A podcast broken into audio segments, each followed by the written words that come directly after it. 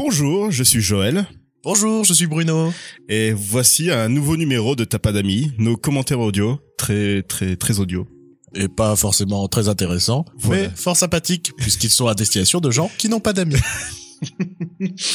Donc euh, en honneur à la sortie prochaine ou la sortie déjà passée de Ready Player One de Tonton Steven, et aussi parce que Bruno avait envie de parler d'une... euh, bah, en fait, j'ai surtout, euh, moi, c'est plutôt pour euh, lécher le sel qui coule des joues des fans de Rick et Morty suite à la non-confirmation d'une potentielle saison 4.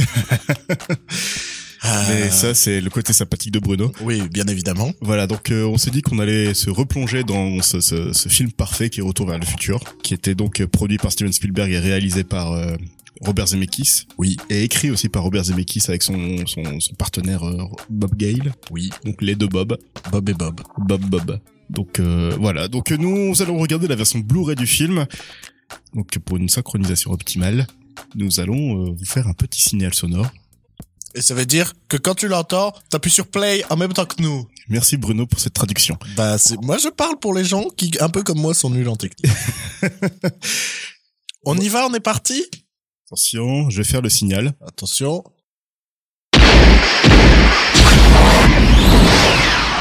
L'espace. Frontière de l'infini. Bon, je connais pas très bien Star Trek, donc j'arrête la référence là.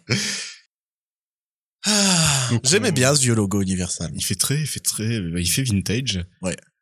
Quel film récemment j'ai vu avec ce logo euh, Je sais pas.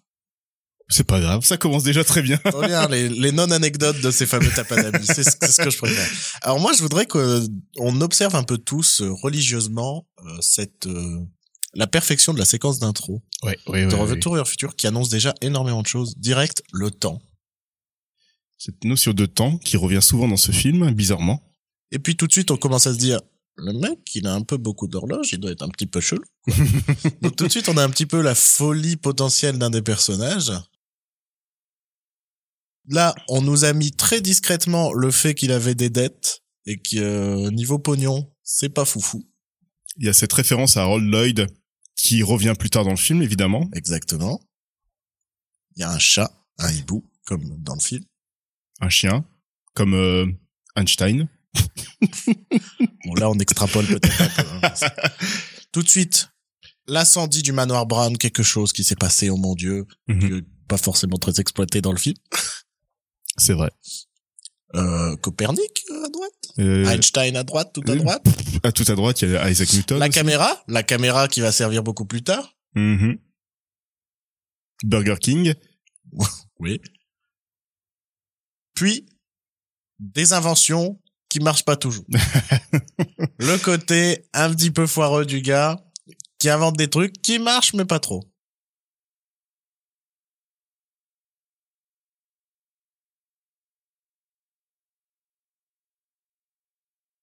Le nucléaire. Les, le plutonium qui a été volé. Voilà. Non, mais c'est ouf, hein, cette séquence, elle raconte tout ce qu'on va voir par la suite. On ne sait pas par qui, mais on sait que du plutonium a été volé. Ouais. On voit que bah, les inventions qui marchent pas bien. hein. oui, le pain grillé ou alors le fait que le doc est complètement euh, il est absent. Comment on peut comment ça se dit en Bah, l'absence du personnage. Enfin, Oui, le, le- fait qu'il n'est que... Ouais, je vois ce que tu veux dire. Le fait qu'il vit, qu'il vit plus ici, en fait. Enfin, qu'il vit est pas plus là et quoi. qui fait pas attention vraiment à ce qui se passe dans autour de lui. Ouais, avec le pain qui grille depuis euh, peut-être des semaines. Les boîtes. Un petit détail euh, que vous saurez savourer chez vous. Voilà. Ça n'est que Et là, là, je trouve que ça exprime vachement l'absence du gars. Ouais. Tu vois? Le chien n'est pas là, le mec le maître n'est pas là non plus, en fait. Et, et tout ça en, en peu de séquences. Introduction du personnage principal. Perfection. Et puis, euh, une VF, euh, qui, euh, qui a des, des relents de nostalgie chez moi, incroyable. c'est dingue. Oui, parce qu'on regarde en VF quand on fait T'as pas d'amis, même si on est un peu contre, mais voilà. Du coup, on revient Bim, sur le plutonium. le plutonium qui a été volé. Et tout ça en plan séquence. C'est parfait. Un plan qui raconte tout, quoi. Parfait. Bon, là, euh, Marty qui aime le rock. un petit peu de rempli... Ouais, le, le rock, quoi. Mais un peu de remplissage aussi, mais bon. C'est pour l'ambiance, pour présenter le personnage, quoi. pour présenter le personnage qui a des tendances un peu extrêmes. Enfin, tu vois ce, non, mais pas extrême dans ce sens-là. Mais c'est un mec qui respecte pas forcément les règles, quoi, Marty. c'est le jeune rebelle, un peu. hein. Ouais, c'est ouais, l'ado ouais. rebelle. Ado rebelle ami avec un savant fou, mais ado rebelle quand même. D'ailleurs, on va, je vais un petit peu profiter de ce tapadami pour parler un petit peu des comics euh, Retour vers le futur qui sont en ce moment en publication euh, mensuelle.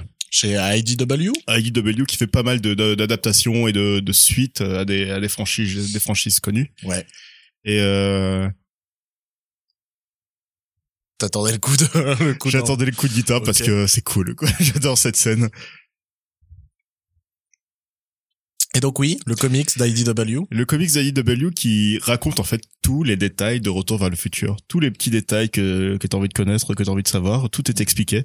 Comme la rencontre entre Marty McFly et le Doc Brown. Ouais, comment est-ce qu'ils sont devenus potes? C'est vrai que c'est un truc que le film n'aborde pas du tout. Alors que tu, ça, enfin, tu dis un peu bizarre quand même. Je pense que dans les années 80, c'était pas si bizarre que ça, mais Ah non, je l'entends pas bizarre dans le sens en mode, euh, euh, euh, enfin, on traite pas avec les inconnus. Non, j'entends ça dans le sens où comment un mec de, euh, de il, est 50 censé avoir, il est censé avoir un peu plus de 50 ans, je je crois. crois qu'il a en 70 85, ans, ouais, 70 ans, quelque chose comme ça. devient ami avec un, Un ado de 16 ans. adolescent joué par un mec d'une vingtaine d'années.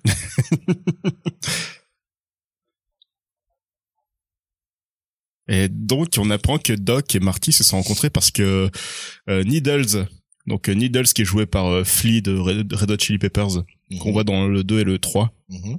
euh, qui est donc le némésis de, de, de Marty McFly, c'est le beef tannen de, de, de, de George McFly en fait. Celui à cause de qui il risque d'avoir un accident de voiture qui Voilà. ruinera sa carrière de rocker. Exactement.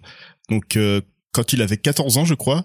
Donc euh, alors Needles et Marty McFly, enfin Needles est arrivé dans son dans son dans ce, dans ce collège euh, un peu tard, euh, un peu Oui, c'était le nouveau. C'était nouveau en nouveau. cours d'année, quoi. Euh, ouais, donc euh, c'est Marty McFly qui a voulu euh, sympathiser avec lui pour lui montrer un peu le coin, tout ça.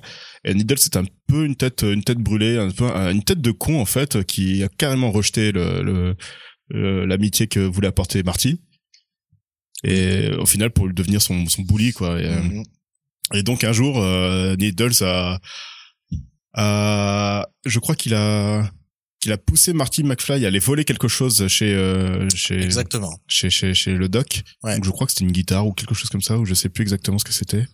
Hmm. Mais euh, C'était pas, c'est non, c'est pas justement un, un, un câble pour une pour un ampli ou quelque chose comme ça? ouais, c'est peut-être que ouais, c'est ça doit être ça. Mais en tout cas, euh, donc euh, Marty McFly se retrouve chez le doc. Donc euh, La maison qu'on vient de voir. ouais, voilà. Et le Doc Brown a forcément un système de sécurité assez assez imposant et assez euh, assez porte-nawak.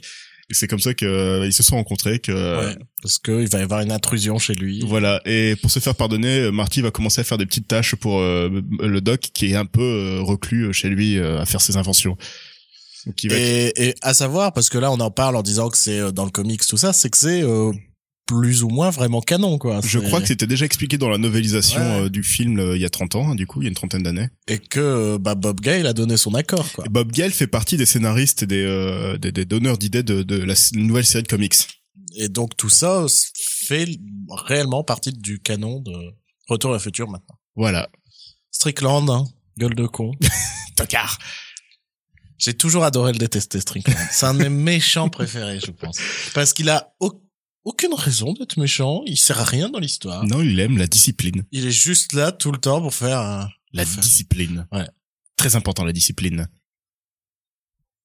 Il sert à appuyer l'aspect euh, rebelle de Marty.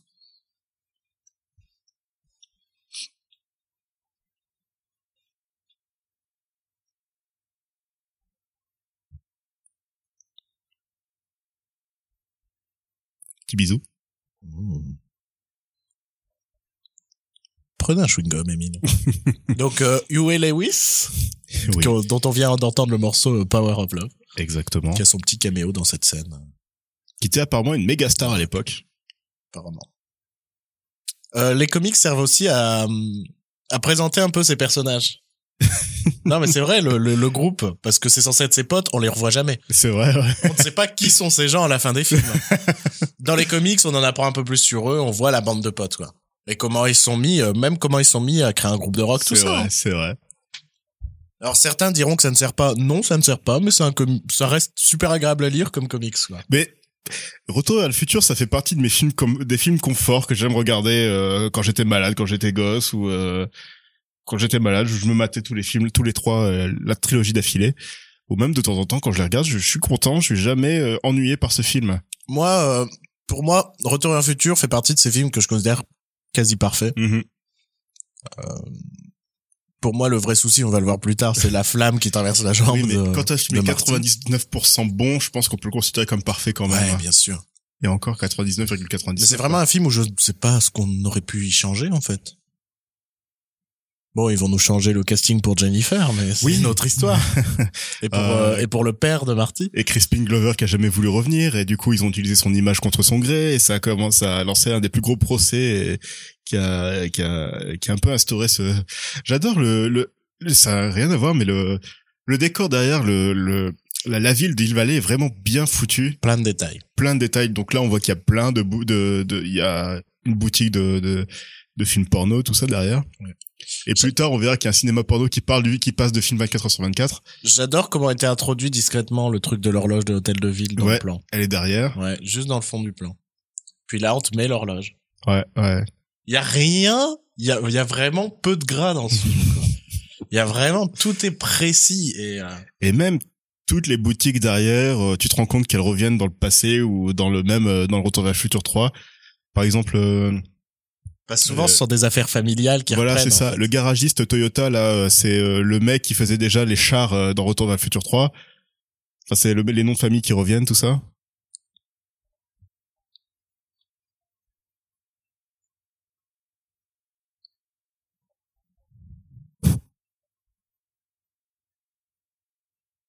Pareil, le truc d'aérobic, on le revoit pas dans les années 50. Je suis pas sûr, mais par contre, Lou, c'était pas le nom du euh, du mec du café, justement le propriétaire du café. Je crois que c'est l'endroit où se, trouve le- où se trouvait le café à l'époque. Hmm, hmm. Possible. Possible, possible. Ça fait quelques temps maintenant que j'ai pas vu Retour au futur.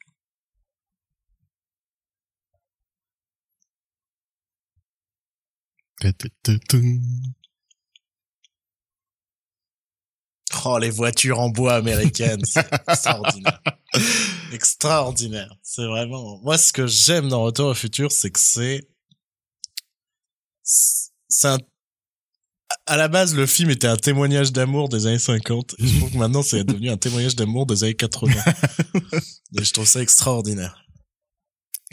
Retour vers le futur était un peu le Stranger Things des années 80 en quelque Mais sorte. en fait, ce qui est intéressant, c'est qu'il y a beaucoup de critiques qu'on fait sur Stranger Things qu'on pourrait faire à Retour au futur. Et je trouve que c'est pas juste de le faire à Stranger Things. oui, oui, oui. La version des années 50 de Retour à le futur est une version hyper cliché avec plein de morceaux clichés des années 50, tout ça. C'est le but, quoi. C'est, c'est la nostalgie de ces époques, c'est tout. J'aimerais bien glisser quelques mots sur Robert Zemeckis qui, à mes yeux, je le mettrais un peu à côté d'un Frank Darabont qui font partie de ces réalisateurs complètement sous-estimés. Hein. Et pourtant, qu'est-ce qu'il en a fait des chefs-d'œuvre aussi Oh, hein? oh, Zemeckis, c'est incroyable. Zemeckis, on lui doit rien que Forrest Gump, et je connais peu de gens qui détestent Forrest Gump, quoi. C'est pas facile de trouver ça. Hein. Forrest Gump, Retour vers le futur, qui veut la peau de Roger Rabbit. Quelle prouesse technique, Roger Rabbit. Ah, Incroyable. Et ce, et ce mec, aujourd'hui, c'est un nom que les gens retiennent pas forcément. Ouais, The Wall qui est sorti dans le dans l'anonymat le plus total, euh, Flight euh, et euh, je sais plus, je crois que Flight il y a eu peut-être de bonnes critiques par rapport à la, la performance de Denzel Washington. Mais euh, après il y a eu ces films euh, évidemment en motion capture qui est qui ont fait parler d'eux parce qu'ils étaient euh, vraiment au bord du, de la de j'allais dire la Silicon Valley, de la Uncanny Valley. Mais euh, Robert Zemeckis fait partie de ces gens qui ont toujours qui a toujours essayé de faire la- de faire pousser la technique. Et grâce, enfin, Et intelligemment, je dirais. Pas Ouais. comme un, pas comme un Cameron qui est en mode, euh, j'ai plein de sous, alors je peux faire plein de trucs. Ouais, Zemeckis a pas forcément plein de sous, mais c'est en mode, avec ce qu'on a, est-ce qu'on pourrait pas tenter de faire un truc un peu plus, tu vois, mais rien que Forrest Gump et de toutes ces séquences où il rencontre les personnages, euh, historique. les personnages historiques comme euh, Kennedy ou John Lennon, tout ça. Aujourd'hui, c'est un peu vieilli, mais à l'époque, c'était incroyable. Ouais, ouais, ouais, ouais. ouais. Biff Tannen, fabuleux. Même Crispin, Crispin Glover, il est fabuleux. hein. Ouais, mais euh, Biff Tannen, c'est... Alors, je l'ai dit pour Strickland, mais Biff Tannen, c'est un de mes méchants préférés. de- Sincèrement, je crois que je préfère les. Alors, je vais dire ça, ça va être sembler incroyable à beaucoup de gens, mais je pense que je préfère les méchants de Retour à futur aux méchants d'Indiana Jones, par exemple. Mhm. Tu vois, les méchants d'Indiana Jones, c'est un peu euh, le méchant de la semaine, tu vois. Et il y a pas ce côté, euh, bah, il il y a une vraie animosité entre Indy et les méchants, tu vois. C'est juste qu'ils ont un but en commun Ouais. et qu'il y en a c'est des méchants, il y en a c'est des gentils. Biff Tannen, c'est un mec pour qui t'as une telle animosité parce que c'est un enculé avec tout le monde, quoi. Et à aucun moment ils essayent de te mettre de la compassion pour lui. C'est, un con et les méchants avec tous les personnages et t'as qu'une envie, c'est qu'ils s'en prennent plein la gueule.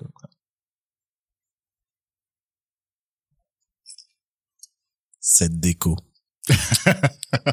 les petites couvertures, tout ça, les coussins, magnifique. La VF de, George McFly, c'est euh, Nicolas Cage. Je trouve ça très beau. C'est la VF de Nicolas Cage. Et aussi de, Mar de, Mark Hamill dans les Star Wars.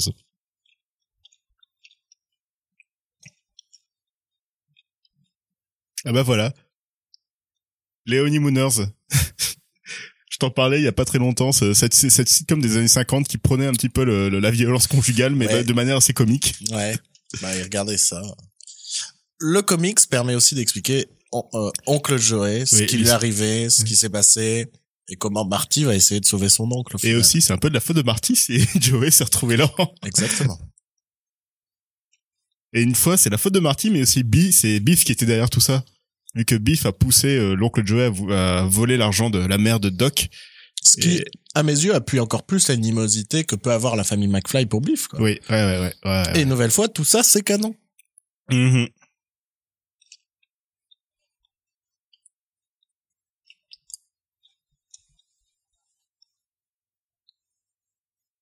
On en parle rarement pour les retours au futur, mais les maquillages sont plutôt pas mal. Mhm, mhm. Parce qu'ils sont pas allés excessivement dans les vieux, tu vois. Ils ont juste fait quelques plis, quelques, tu Ouais. vois. Et, et c'est super intéressant de voir à quoi ressemblent aujourd'hui les, Les- comédiens, et ouais. c'était pas loin de la réalité. Oh, ça dépend. Hein. Celle Oh. qui joue euh, le, Lorraine McFly, euh, elle est beaucoup mieux en vrai que, que comme elle est là. Ouais, mais là, elle est censée jouer à moitié une redneck aussi. c'est vrai. Et dans le 2, elle est censée jouer la femme de Biff Tannen qui la bat, tout ça. Oh. Donc, euh, elle est, elle joue jamais, là. Faudrait la voir en mode, euh, j'ai pas envie de dire normal, mais en mode euh, heureuse de vivre. bah, à la fin du, du film. À la fin du premier, ouais. Ouais, ouais. Et à la fin du 3. On les revoit à la fin du 3 Je sais plus si on les revoit à la fin du 3. Parce qu'à la fin du 3, on revoit Doc et tout, Non, le train, on les, tout ça, et on les voit revoit pas. pas à la fin du 3, non. Puisque de toute façon, Crispin Glover n'est pas revenu. C'est vrai, c'est vrai, c'est vrai.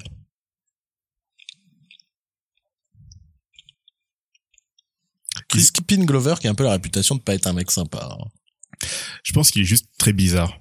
Il est très bizarre et ça, ça, ça caresse pas les gens dans le sens du poil et du coup, euh, Subtilement, on vient de nous introduire la, le, merde, je viens de te dire le nom, j'ai oublié. La fête dansante des sirènes, c'est ça? on sait que c'est très important que. Ah, c'est un film sur la famille. hein. Mhm. Puis Diesel adore.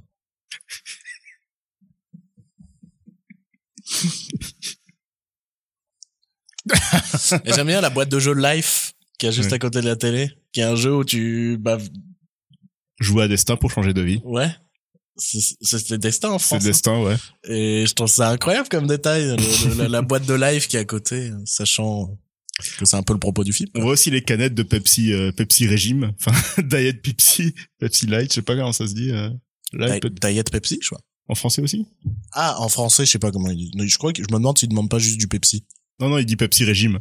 Ah oui. Ah, si tu fais un régime, ne prends pas de Pepsi. Pierre Cardin et son Pepsi Régime.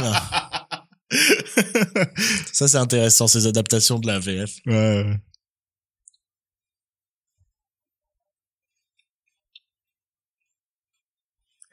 Alors, détail très important. le centre commercial des deux pins. On en reparlera tout à l'heure. J'ai une pensée pour les gens qui nous connaissent pas, qui écoutent juste tapas d'amis et qui ne savent pas que c'est notre running gag préféré. en fait, il y a un truc que je déteste. euh, c'est euh, les sites, euh, enfin les sites et les pages Facebook qui te postent des, des, des, des, des anecdotes cinématographiques que tout le monde connaît. Je sais que toi, tu détestes l'anecdote de Charlie Chaplin euh, qui fait la le, le, le concours de sosie qui est Super. qui C'est l'anecdote que je déteste le plus au monde. Alors celle que je déteste le plus, c'est celle de- du centre commercial Les Deux Pins, qui à la fin devient le centre, le centre commercial du pain solitaire parce que Marty McFly en écrase un dans le passé. Et attention, l'idée est méga cool. Ah oui, bien sûr, ça se fait pas. L'idée est méga Oui, cool. ça fait toujours partie du, du, du changement de que Marty fait euh, dans, dans le passé, quoi, et les répercussions que ça a sur le futur. Parce que en, en plus, à l'époque, c'est un petit détail que vraiment peu de gens voyaient. C'est juste qu'aujourd'hui, à l'ère d'Internet, j'en ai marre de ce côté. Je vais vous apprendre des trucs en vous racontant un truc que vous avez déjà entendu mille fois. Non, moi, ce que je détestais aussi, c'était euh, Alors c'est l'instant on remplit nos verres. parce que euh, on Désolé. a besoin d'être hydraté. Ah, Christopher Lloyd, j'adore ce mec, j'adore ce mec. Qui n'aime pas Christopher Lloyd? Ah, mais fétide et euh, juge d'enfer aussi, euh, juge de Juge mort, d'enfer, euh, juge, juge de mort. ouais. juge de mort. Et euh, Pareil, juge de mort, un des meilleurs méchants du cinéma. Ouais. Non mais Robert Zemeckis sait faire ses méchants. Et du coup, euh, euh, ce que je détestais il y a quelques années avant le, la fameuse année 2015 et l'arrivée de Marty dans le futur, c'est que en 2000, je- genre 2009, 2013, 2014, il y avait des pages Facebook qui postaient des mèmes en disant que c'était le jour où Marty arrivait dans le dans, dans euh, arrivait dans le futur. Genre c'était le 6 juin qua- 2014 Ouais ouais.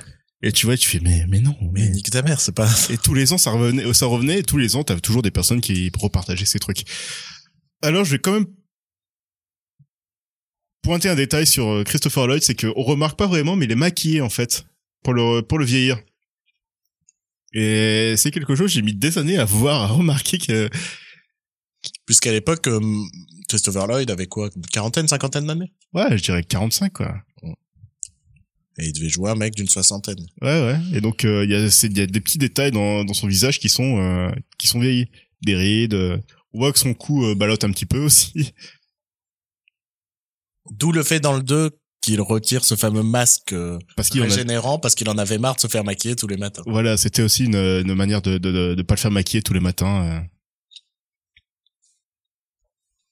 Sauf que quand j'étais gamin, il, enlevait son maquillage et je me disais, bah oui, c'est quoi la différence? Mais c'est ça quand t'es gamin.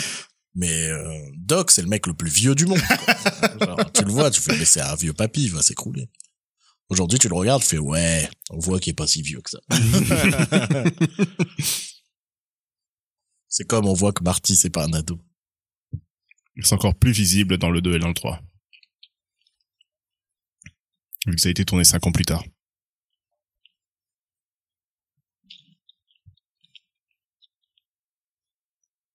Et alors, on va voir le seul défaut du film. Préparez-vous, hein, ça va être bref, mais. Enfin, je dis préparez-vous, mais tout le monde a déjà. Non, on va, on vous a trouvé. Alors, bienvenue dans ce nouvel épisode de la caverne. Je vous ai trouvé un petit film peu connu. Ça s'appelle Retour au futur.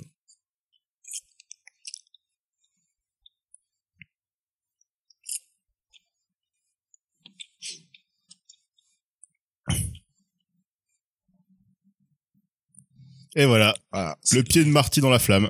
C'est laid. Quel film de merde.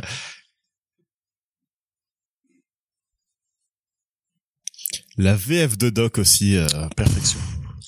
Euh, Parfaite. Pierre Athé, j'adore ce qu'il fait aussi Ouais, ouais. Joker. le Joker, c'est c'est pareil. euh, Super doubleur, ce mec. Super voix, super charisme. euh, Comme Richard Darbois, quoi. mhm. Chez Richard Darbois qui fait la voix de Biff Tannen justement. Ouais, ouais, c'est pour ça. Dans, dans...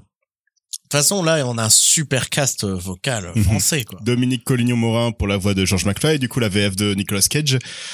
Euh, Euh, Luc Hamet euh, qui Hamet. fait la voix de Marty McFly, qui il fait aussi la voix de Roger Rabbit Et d'Amadeus. et d'Amadeus. Et qui faisait la voix de, de, de Buster Bunny dans les Teeny Toons. Oui, bon, là, c'est plus, euh, c'est plus obscur. ah, c'est une production Spielberg, on reste... Ouais, mais euh, j'ai aucun souvenir des Tiny Toons, tu vois. Je préférais les Teeny Toons aux Animaniacs, moi. Et- Ok, je Voilà. quitte euh, ça se trouve, ça se trouve, t'as raison, hein, mais j'ai tellement aucun souvenir des Tiny Toons. Donc là, il parle de la voiture, mais à la base, c'était un frigo. Euh, autre anecdote que tout le monde raconte et qui est saoulante. Justement, dans les comics, euh, on revient sur ça. Une, une des premières versions de la, de la, de la machine à voyager dans le temps est un frigo. C'est vrai. Voilà, petit. Là, c'est là, c'est vraiment intéressant. C'est une extension de l'anecdote que Mais tout le monde. c'est vraiment hyper intéressant là-dessus. Si vous voulez du background, si vous êtes fan de Retour vers le futur et Mhm. que vous voulez, euh, c'est comme des scènes coupées en fait. Ouais, ouais, ouais. Si vous voulez des scènes coupées de Retour vers le futur, allez, allez lire le comics euh, qui s'appelle juste Retour vers le futur. Et Mhm. pas le comics du dessin animé, parce que je crois qu'il y avait un comics du Oui, dessin oui, animé. oui, oui, oui, oui. Et non, c'est pas, c'est pas la même chose.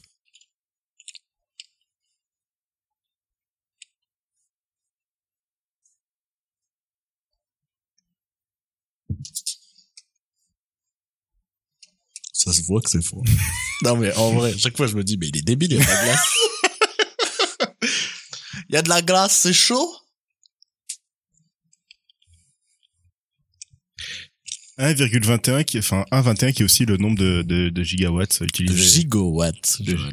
de, de gigawatts, oui. euh, Dans. Retour le futur, ce sont des gigawatts. Mais en, en, v, en VO, ce sont, c'est 1,21 giga, gigawatts.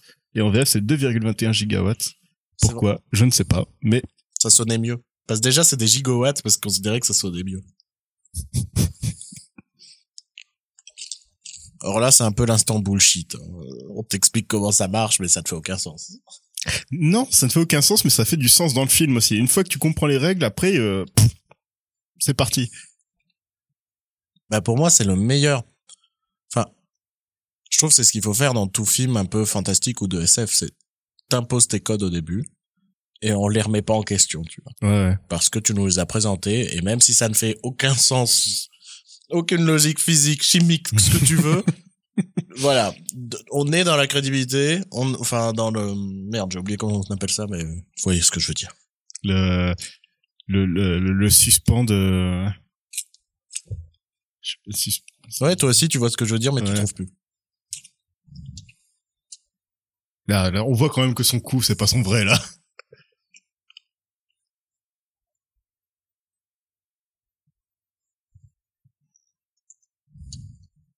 J'adore, j'adore le mot convecteur temporel. Flux capacitor.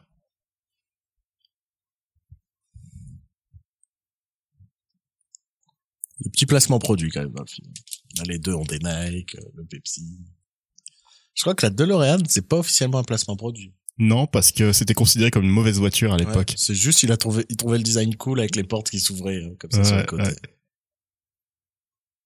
Et là, il vient de faire référence au, au, au vieux Peabody qui fait, qui faisait pousser des pins justement euh, en cet endroit-là. Peabody, qui est une référence à, à Sherman et Peabody, le dessin animé sur le voyage dans le temps avec le chien et le, le garçon. Là. Donc il y a eu un film d'animation, un, pas si film, un film DreamWorks. euh, Et qui était pas si mauvais. Il y a des trucs sympatoches. C'était pas ouf, mais il y avait des trucs sympatoches. Mais après, j'aime bien le voyage dans le temps. Ouais, ouais, donc, euh, ouais.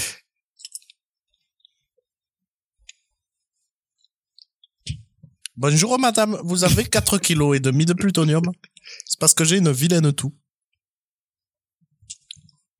Nous ne ferons pas de mention de Sarkozy quand on est en train de parler des Libyens.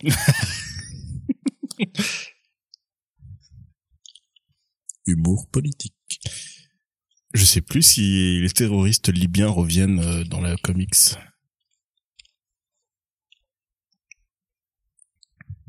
Euh, je, je, je crois qu'on voit comment il va se fournir en plutonium. Ça fait quelques, ça fait plus de six mois, je crois que je les ai lus. euh, Il y en a eu des nouveaux depuis, il va falloir que je Mhm. rattrape, mais euh, légalement, bien évidemment.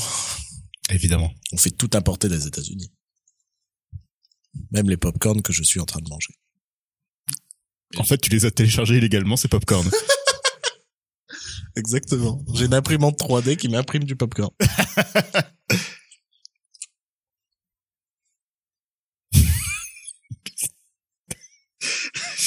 Là, c'est le détail vraiment qui ne sert à rien, en fait, au final. De quoi Le, le coup des caleçons en coton et des... Oui. Est-ce que c'est pas pour introduire les- le caleçon Calvin Klein hein non. Genre le foreshadowing de merde. Bah non.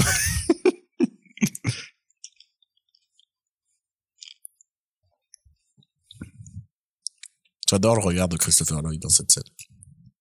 Quand il- tu sens qu'il y a sa fierté de putain, je vais aller tester mon truc. Je suis, euh, je kiffe. J'ai enfin une invention qui marche. C'est ça qui l'a surtout, surtout surpris tout à l'heure quand il commence à courir un peu partout, c'est qu'il a fait une invention qui marche.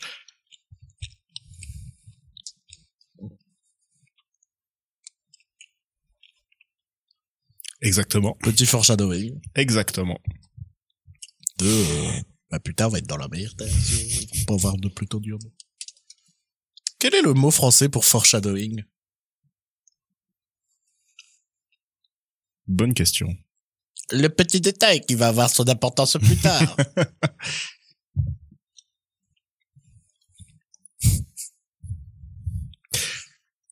Deux années 80.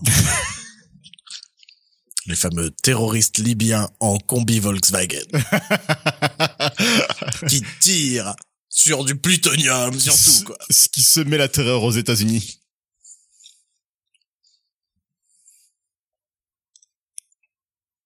On voit aussi le, le revolver de, de Doc qui fait très western aussi. Ouais. Et euh, je sais pas si c'est c'était des- non, c'était pas du tout déjà un, un foreshadowing comme quoi il aimait beaucoup le, le Far West parce que euh, ils avaient pas l'intention de faire le 2 et le 3 déjà à l'époque. Mm. Mais euh, je trouve ça euh, je trouve ça marrant.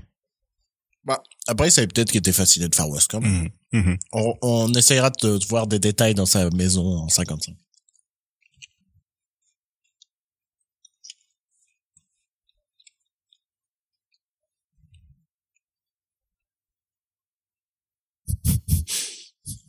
C'est vraiment des Libyens d'albums de Tintin. Avec le napperon Vichy sur la tête.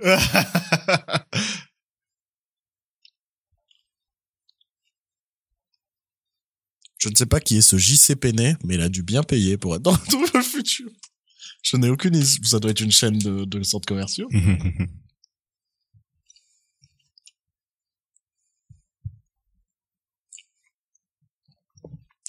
La musique d'Alan Silvestri aussi qui est parfaite. Qui, qui change complètement le film, t'enlèves la musique et t'as plus du tout la même saveur. Ça serait intéressant. Ça me, dernièrement, j'ai vu une vidéo de l'introduction de Jurassic Park, aucun rapport. Pourrait être intéressant, un pas de tapas d'amis sur Jurassic Park. Euh, pour Jurassic World. ouais. L'introduction de Jurassic Park, enfin, pas l'introduction, l'arrivée en hélicoptère, tu vois, Mhm. mais avec une autre musique que le putain de fucking thème de, de John Williams. Ça m'a fait aucun effet. Je me suis vraiment fait, bah, c'est fadasse, quoi. Alors que, que c'est, ça, c'est un truc qu'on t'apprend pas en école de cinéma, c'est l'importance de la musique euh, dans ton film, quoi. Et je trouve qu'un film comme Retour au futur, comme Jurassic Park et tout, te, te le prouve, quoi. Là, c'est juste un clampin dans sa voiture, mais avec la musique, c'est, c'est épique. C'est épique. Surtout que t'as cette montée d'adrénaline en mode, oh putain, oh putain, on va, il va voyager dans le temps, on va découvrir euh, une autre époque, quoi. Et direct, un épouvantail. Attention, attention! C'est quand le pain? C'est après, c'est quand il se casse. Ah, c'est quand il se casse, même. Ouais. Mon pain! C'est quoi, c'est Seymour? Justement, ils sont là, les deux pains. C'est vrai. Foreshadowing des pains. Pain shadowing.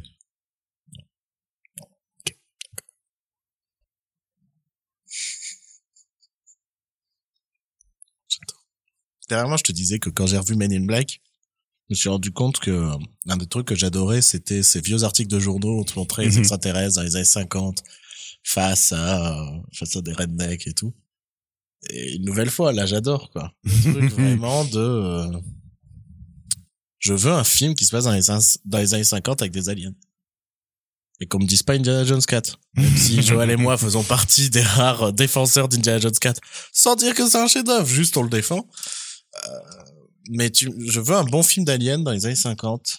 Je- je- Il y a trop un truc à faire, avec des vaches et tout, tu vois. je sais pas.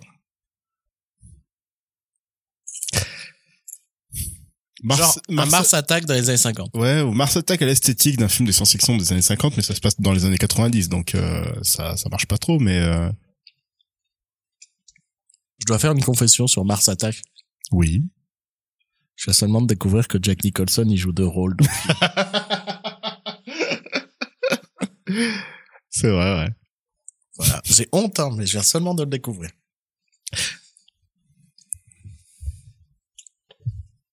Attention.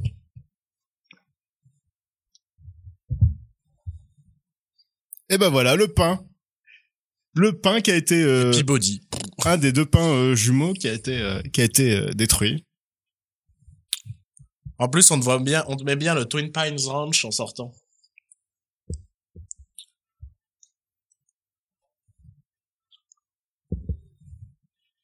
Euh, ça, ouais, voilà, c'est ça le détail que je voulais dire aussi euh, sur le sur le comics que le, gamin montre euh, à son père. Le, nom du comics c'est Space Man from Pluto. C'était aussi le titre euh, de base de Retour à le futur quand le scénario était écrit et a été présenté au, au studio. Donc Spaceman from Pluto qui est exactement l'histoire de Retour vers le futur.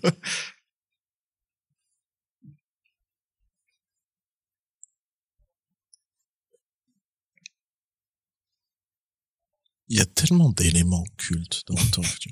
Non mais le Lion Estate, tu vois, c'est culte. La petite, la petite guirlande de merde là. qui revient dans le 2 à la Mais fin ouais. du 2. Mais ouais, je trouve qu'il y a de, plein de petits, un sarrasin. Il y a plein de petits éléments cultes dans Retour vers le futur. C'est un truc qui fourmille tellement de détails de qualité que les gens se les ont accaparés en mode c'est génial. J'ai jamais compris pourquoi la vieille elle pète un câble sur son mari comme ça genre Mais arrête, arrête Un étranger, c'est tout. Ouais. Ça va, Marty était pas noir non plus. Ouais, ça c'est un truc qui est assez. euh, C'est un truc que j'aime bien dans Retour à futur, mais aujourd'hui, si on les ferait, si on les faisait, on les ferait pas du tout comme ça. Mais il y a aucune question de racisme, de sexisme, de. Tu vois ce que je veux dire? Mhm. C'est vraiment une histoire légère, quoi. Il y a Biff Tannen qui essaie de violer Lorraine, mais c'est tout. Bah c'est ce que je dis, c'est léger. c'est familial. Retour vers le futur, une comédie familiale. J'adore, j'adore. Putain, quand on redécouvre la place et qu'on voit que les commerces ont changé, que tout a changé, j'adore. Ça, ça c'est brillant. Cette séquence, elle est brillante. La musique elle est parfaite. Enfin, tout est parfait. Ronald Reagan, qui était acteur et, qui, était qui était président de, de- des États-Unis à l'époque de la sortie du film, évidemment. Donc euh, Bah de toute façon, il y a cette réplique plus tard dans le film. ouais, oui. Euh, est président Reagan, des États-Unis, Ronald Reagan. l'acteur, et qui est ministre de la Défense. Sauf Jerry Lewis. Sauf, erreur de ma, pla de ma part, c'est euh, putain, ça se pareil, c'est dans Retour au futur 2. Euh, sauf erreur de ma part, c'est euh, la même place que dans Gremlins. Oui, oui, oui, oui, oui, oui, ouais, ouais, ouais. Haute production de Spielberg. Ouais, ouais, ouais, effectivement.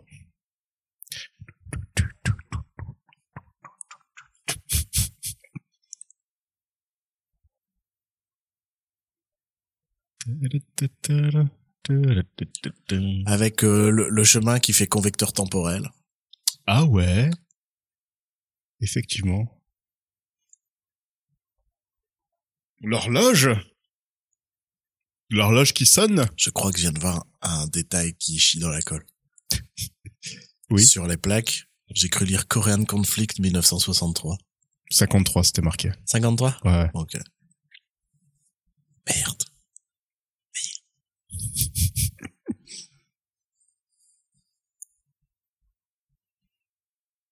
On dirait Brendan Gleeson.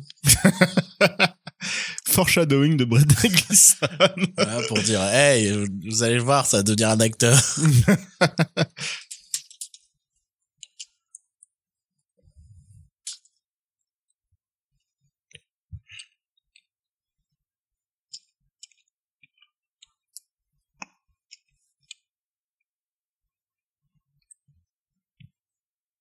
T'as vu Le café de Lou qui devient le, le, le centre de fitness de Lou euh, dans, en 85. Et qui, dans le futur, devient mi-centre de fitness, mi, euh, mi-café. Mi-café rétro.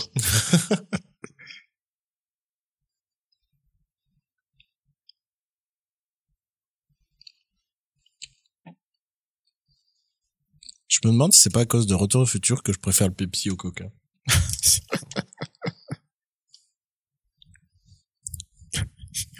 Oui. Je vais pas dire parce que le, le truc est peut-être là depuis 15 ans.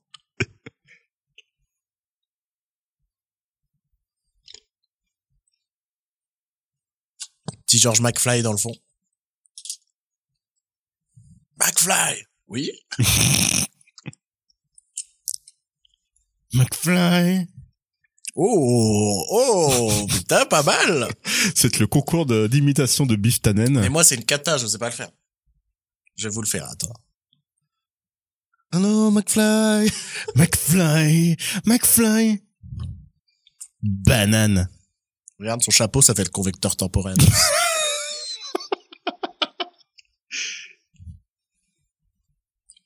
Et Billy Zane aussi qui fait partie des euh, des potes. Billy Zane avec des cheveux. C'est pas trop génial, ce truc de McFly, les deux se retournent. J'adore. J'adore. C'est, c'est simple, hein, je dis pas, mais j'adore. Billy Zane. Donc le méchant de Titanic. Puisque c'est à peu près le seul rôle dans lequel on retient Billy Zane. Et euh, le fantôme aussi. Le fantôme du Bengale, un truc comme ça. C'est ce que je dis, on retient Titanic.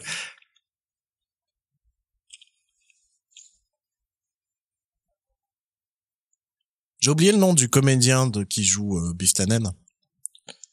Mais euh, mec a l'air super gentil dans la vraie vie. Il est très drôle. Il a fait une chanson sur euh, le fait que tout le monde, euh, tous les gens qui le croisent, euh, le pense, le, le prend pour un connard ou juste pour Biff Tannen.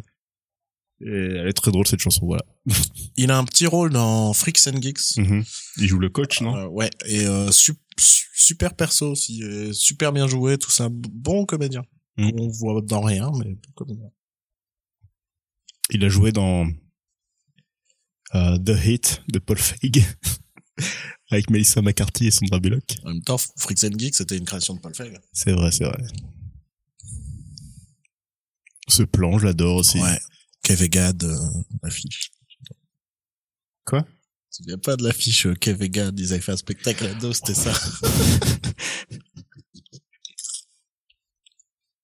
Une future mère? Ouais, ouais, ouais.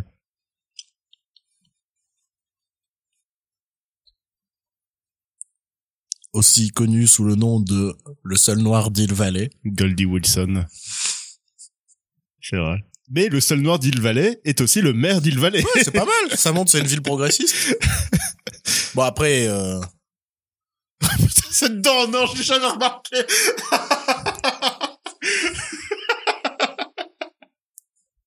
oh, elle m'a choqué. pourquoi ça te choque? Je, je sais pas, c'est juste, euh, il parle, il parle, puis après il y a un gros sourire, puis il y a la dent en or devant. Ça, je, je m'y attendais pas. Je crois que c'est pour appuyer le côté ce mec-là sera jamais maire en fait.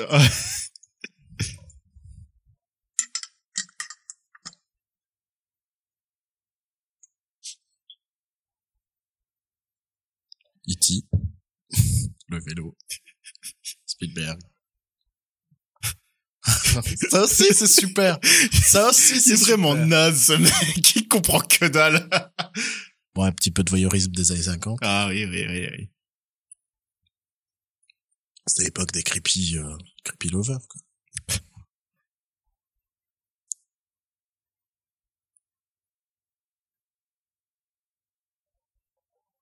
C'est des beaux oiseaux.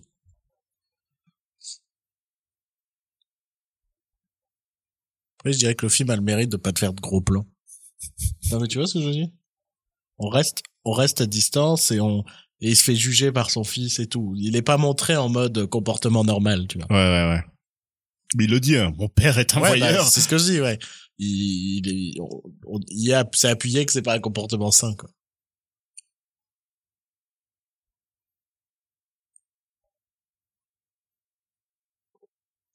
Bon, le perso là est pas oufement doublé. Ricky Gervais là qui s'énerve. Alors j'ai reçu ce tweet. Ah, j'adore cette séquence. Cette Super- scène qui revient dans les trois films au final. Super scène. Avec la musique, elle est trop bien. Avec le petit.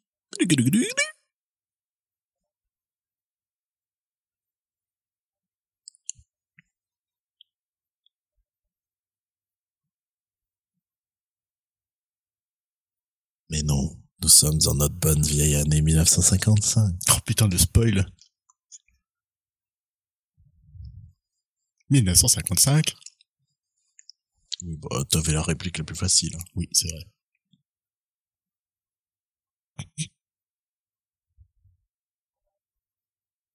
C'est pas la voix d'Hélène Ripley, non, Alien. Je crois. ouais. Quand je l'entends comme ça, j'ai vraiment des relents de, des relents d'Alien. D'ailleurs, quand je rote, euh, ça fait un peu fondre le micro. Des relents aussi. de- Oh! Pierre Cardin, voyons. Chez euh, ma grand-mère, quand j'étais petit, il y avait un truc Pierre Cardin. Et j'étais trop en mode, Pierre Cardin. Calvin Klein en VO, Ouais. du coup. Intéressant d'avoir choisi Pierre Cardin. Mhm. En même temps, c'est Calvin Klein n'était pas développé. C'était pas encore nous, connu. euh. Calvin Klein, qui est aussi le nom de famille euh, de Louis C.K. Louis Calvin Klein. Humour. Blague. Anecdote inutile et inexistante. Les fausses anecdotes. On devrait lancer un concept des fausses anecdotes. Vraiment, euh, des anecdotes pas vraies. Genre, euh, à la base, la, la mère, elle devait être jouée par euh, Françoise Hardy, euh, chanteuse et de temps en temps comédienne française. Mais euh, elle a, elle a refusé le rôle parce que euh, elle n'aimait pas voir des hommes en slip. En slip mauve. Surtout mauve, en fait. C'était le mauve, ça l'a dérangé, mais, euh, mais ils se sont dit, niveau production, c'est trop cher. On peut pas, désolé Françoise, on peut pas changer les, les milliards de slips.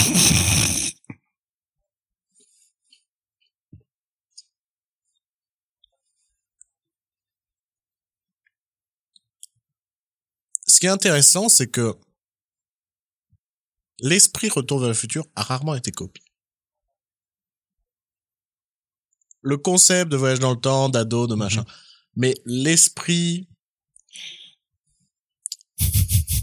c'est cette confrontation d'époque, mais qui est pas dans le gag-gag, tu vois Mhm.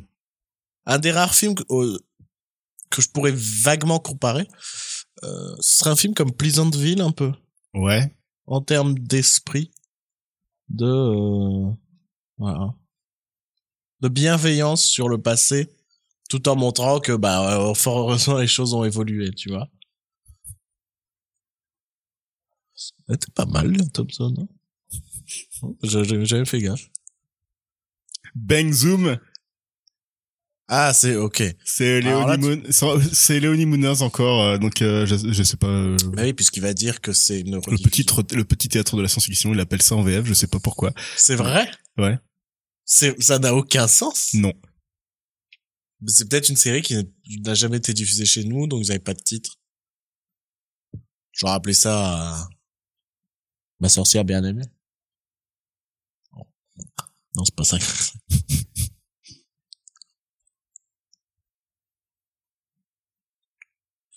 La tête du gamin, là, elle m'a toujours fait marrer. Mais je sais pas pourquoi. Il est dans Pee-wee, voilà. D'accord. Il a joué dans Pee-wee, je vois un acteur, euh, un, un- un child actor assez, assez insupportable. En fait, je crois que je dis de la merde par rapport au théâtre, le petit théâtre de la science-fiction, donc euh, oubliez ça.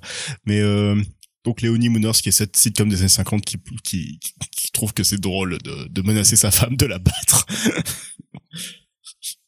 Ouais, Et- mais tu vois, moi j'ai du mal avec cette idée que on critique ça, mais c'était une autre époque, c'est tout. Mais oui, en fait, mais- c'est Futurama qui en parlait, et c'est comme ça que j'ai appris que cette série, oui, vraiment, euh, c'est c'est quand il, dans le premier épisode de Futurama ou dans le deuxième, il fait le le, pa- le parc d'attractions sur la lune. Ouais. et il passe dans un dans un tunnel tout ça et dedans il y a une scène en animatronique de de, de The Honeymooners puis t'as Fry qui explique euh, oui euh, un des gags c'était qu'il menaçait de battre sa femme et sinon il y a Sorty Rock aussi qui en a fait une parodie avec euh, Alec Baldwin qui menace Tina Fey de, de, de la de la couper en morceaux la nourrir au chien. Mais tout ça filmé comme une sitcom des années 50 Bah, Je te rappelle qu'il existe I'll Honey, I'm Home, qui était une tentative de sitcom sur Hitler. euh, C'était quand dans les années 70, 80 oh, ça me dit quelque chose ouais. Il y a le premier épisode qui est disponible sur YouTube, où en gros le concept c'était que Hitler ne, ne s'était pas euh, suicidé et en fait était planqué dans la banlieue américaine, se faisait pas- passer pour un Américain moyen. ouais Et le pilote, c'est genre, euh, les voisins viennent dîner, ce sont des juifs, quoi.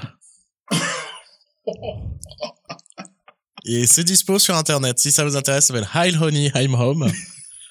Et euh, c'est incroyable de... Pourquoi Cette maison qui est quasiment entièrement en bois, ça m'étonne pas qu'elle soit entièrement cramée aussi rapidement. Alors, j'ai envie de te rappeler de regarder l'endroit où nous sommes en train d'enregistrer ce podcast. Tout ah oui, et aussi euh, comment on est branché électriquement aussi. Donc ne venons pas juger. Moi non plus. Fin du film. Moi, on me fait ça, je casse le bras du gars. Tu, te colles- tu le connais pas, il vient te coller le ventouse sur la tête. En soi, même ce casque est devenu culte. Ah ouais, mais. Qu'est-ce que t'allais dire?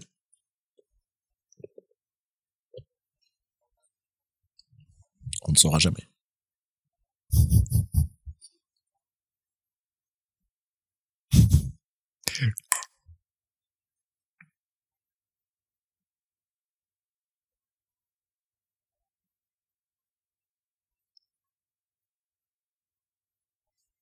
Tu crois que s'il y a des mecs, si dans le futur il y a vraiment le voyage dans le temps, Mhm. il y a un mec qui se dit bah moi je vais aller voir le tournage de Retour vers le futur. Et genre euh, il est figurant dans le film. Et un jour on va découvrir que dans Retour vers le futur il y a un mec du futur. Incroyable. J'ai lancé la rumeur. Mhm.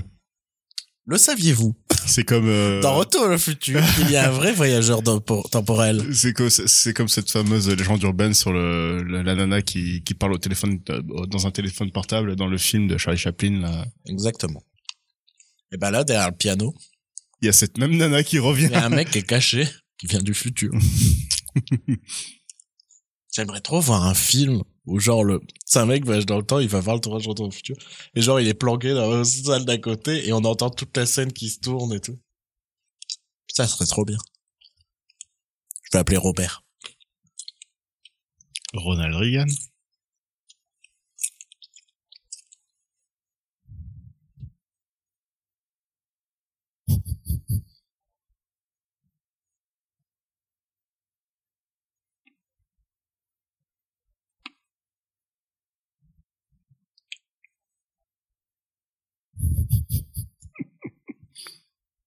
Que le- la web série Le Visiteur du futur s'appelle ainsi à cause de cette réplique C'est possible, ouais. J'adore le jeu de Christopher Lloyd qui est complètement maniaque et, et drôle, quoi. Alors que le mec, euh, je l'ai, j'ai eu l'occasion de le rencontrer une fois en vrai. J'ai, En gros, c'est un fils de pute. c'est un gros connard de fils de pute. Non, c'est un mec très timide et très gentil, mais très timide. euh. Et t'as mis une main au cul comme Carrie Fisher? Non, mais euh, j'ai failli pleurer en le voyant. J'ai eu du mal à lui parler. Franchement, j'ai, j'ai vraiment eu un côté fangirl devant lui, quoi. Ouais, tu m'étonnes. C'est, j'ai vu Doc Brown en vrai, et j'étais pas bien, quoi.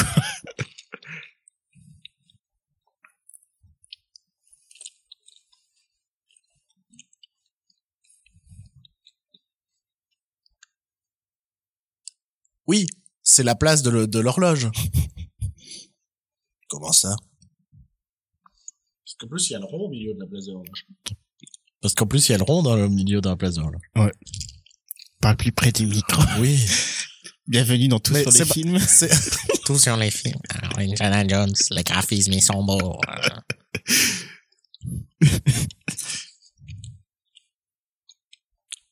Lance la vidéo. Mais je vais faire un AVC à cause du popcorn. Arrête de manger du popcorn aussi. Mais c'est devenu ma cocaïne. Je vais le mettre là. Cocaïne.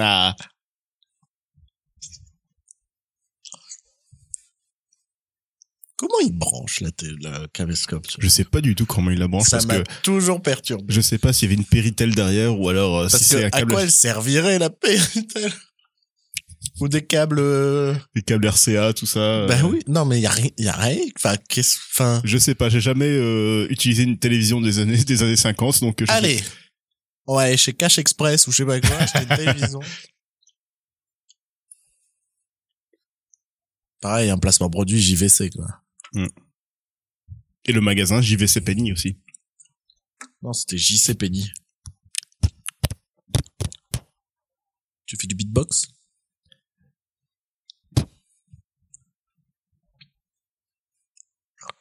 Virgule 21 gigawatts. J'adore. J'adore. Mais Pierre At- Athé apporte aussi, je trouve. Enfin, il y a un truc, quoi. Il y a aussi une scène que j'adore mais c'est dans le 3, c'est quand euh, c'est quand euh, c'est quand Marty ramène c'est au début du film hein, quand il ramène Doc chez lui parce que Doc est sous le choc de revoir Marty alors qu'il vient à peine de le renvoyer dans le futur. Et euh, Mar- et Doc se réveille et le voit Marty commence à péter un câble et euh, va s'enfermer dans sa dans, dans sa chambre dans une pièce. Et c'est juste la façon de jouer de Doc, je la trouve Mhm. tellement énorme. C'est Bah, tu vois, on parlait de western. Bah, je trouve que sa maison pourrait être un décor de western. Il a des lampes comme chez Buffalo Grill, là.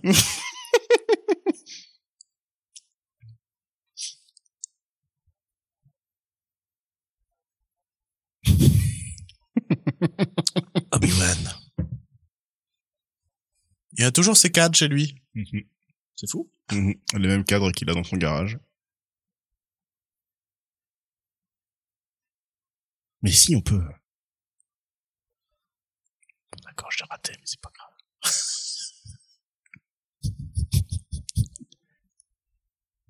Nom de Zeus. Marty. Nom de Zeus. Mais putain, mais tu t'es entraîné. Non, mais attends, attends. J'ai commencé à croire que tu t'es entraîné pour les imitations parce que moi, c'est une cata. Et toi, c'est genre euh, pas ouf, mais pas mal, quoi. Nom de Zeus, Marty. Nom de Zeus, Marty. eh ben, eh ben, Marty. Eh ben, eh ben, eh ben, il pourrait mettre de l'oreillette. Elle va beaucoup moins bien marcher maintenant.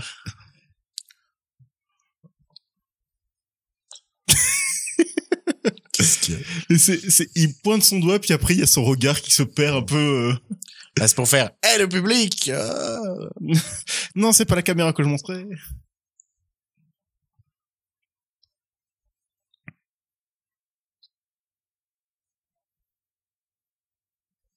Non, du tout. Définissez personne.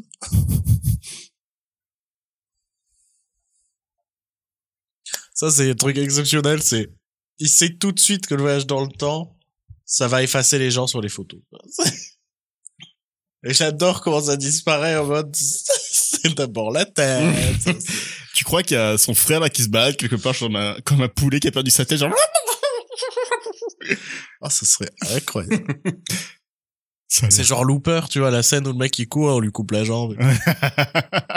Qui en soi ne fait aucun sens, mais c'est drôle. j'avais jamais tilté qu'il chevauchait le vélo. C'est con. C'est pareil, c'est le, l'expression, c'est pas C'est le le- pied. C'est lequel ton papa? C'est lequel ton papa?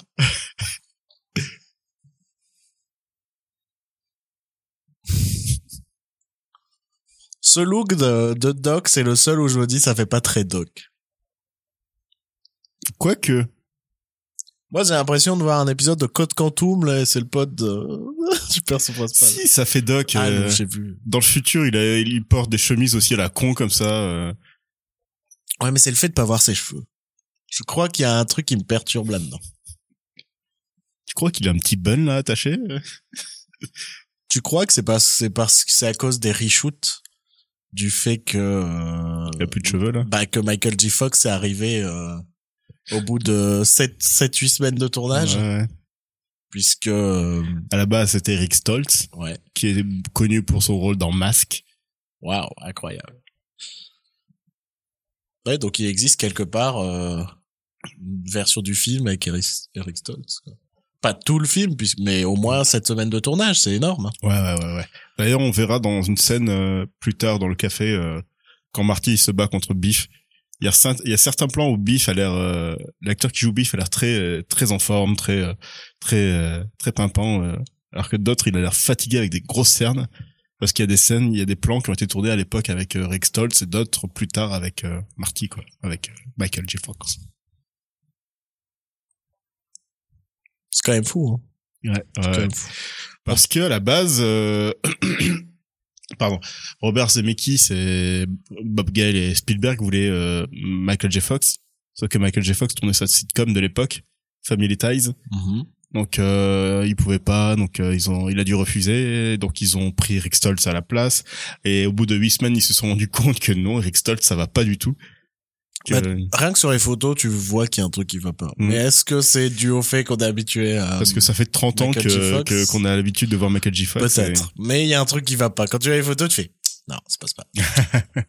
Et du coup, ils ont rappelé Michael J. Fox et Michael J. Fox a dû euh, complètement organisé son planning pour pouvoir tourner en même temps sa série télé et en même temps ça, et en même temps les films, le film. Moi, j'ai une pensée pour le fan club actuel d'Eric Stoltz qui est en deuil depuis. euh, Bah oui, parce que Rick Stoltz, on, on l'a oublié. Bah ouais, c'est un mec. Il aurait pu avoir la carrière euh, Michael J. Fox, qui est déjà pas une carrière idéale non plus. Quoi. Sans la maladie de Parkinson. J'ai pas aimé cette allusion à sa maladie. Ça m'a fondu le cœur. T'as regardé le Michael J. Fox show? Chut. On regarde le film.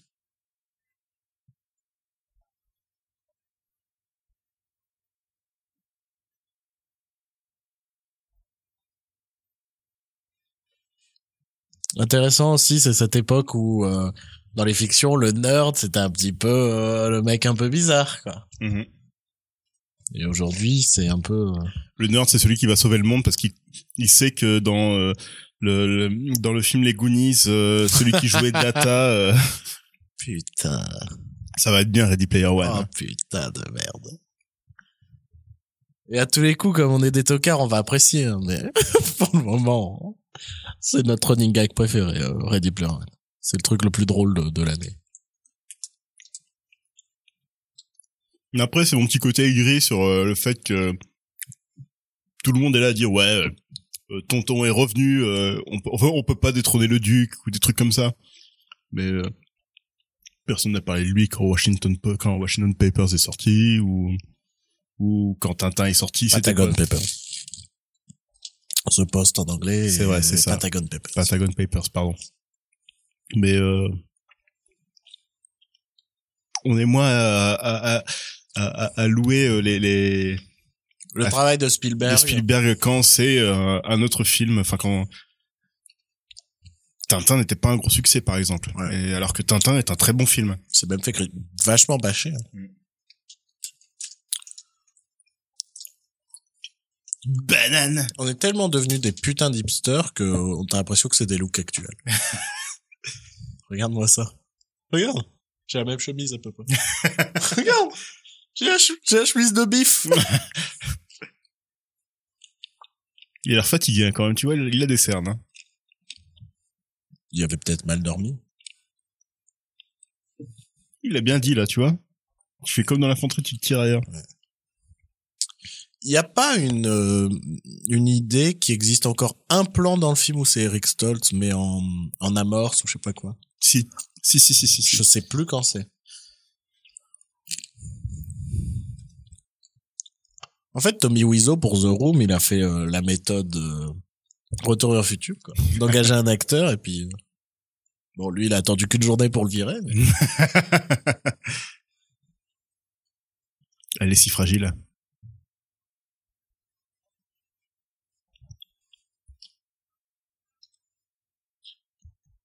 De cette planète. Hmm.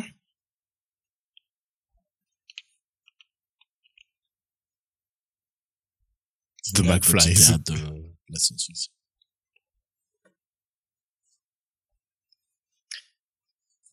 Il était en train de lire Amazing Stories, Mhm. qui est euh, aussi une une série euh, de Steven Spielberg. Qui a été adapté par Steven Spielberg. ouais. Voilà. Enfin, une, une série de comics qui a été adaptée par Ouais. Spielberg. En série anthologique, euh, vachement cool. Si vous aimez tout ce qui est série anthologique, regardez Amazing Stories.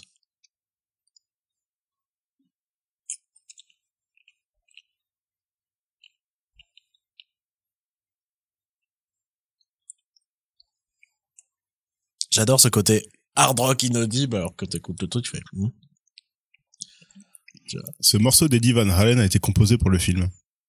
Sérieux? Et donc ça devait être genre le truc le plus extrême. On leur a dit compose d'où un truc extrême. Bon, en même temps, dans les années 50, euh, Elvis Presley, c'était du, du hard rock aussi. Hein. C'était, euh, c'était trop, quoi. Certes.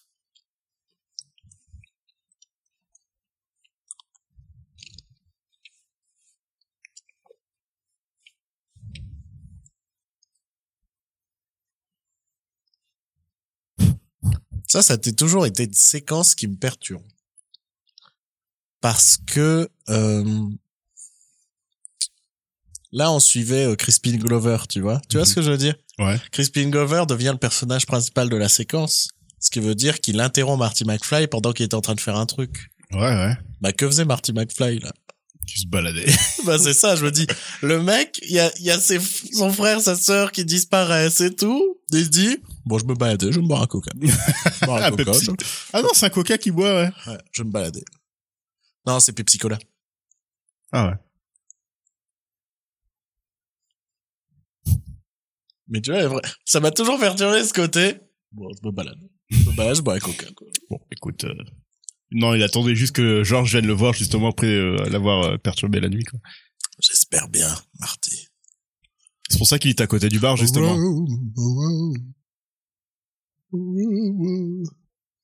Si, je me souviens de, du plan euh, de d'Eric Stoltz, je crois. Ok. Je ne sais plus. Je crois que c'est là, mais on. C'est dans cette séquence? Je crois que c'est dans cette séquence, oui. Chocolat. Badass. J'adore, c'est qu'il était prêt. Il était prêt, le chocolat. C'est énorme. C'est genre, ça fait 4 heures qu'il y a le milkshake au chocolat qui est sur le, le comptoir. Ah, la voiture de Biff est déjà derrière.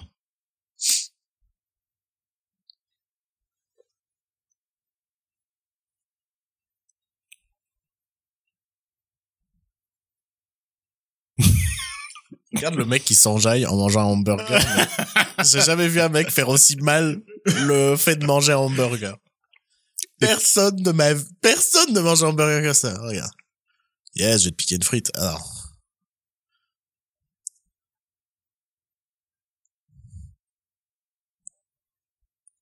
McFly! Oh putain. Je m'ai trompé encore.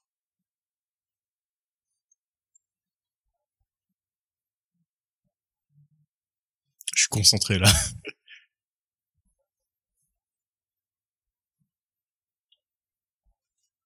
le truc gratuit du gars qui se fait pousser. Vraiment, euh, dégage. Ce serait cool que ce soit improvisé, tu vois. C'est plein un plan comme ça ou c'est Rick Stoltz Genre euh, le contre-champ ou... Non, mais c'est...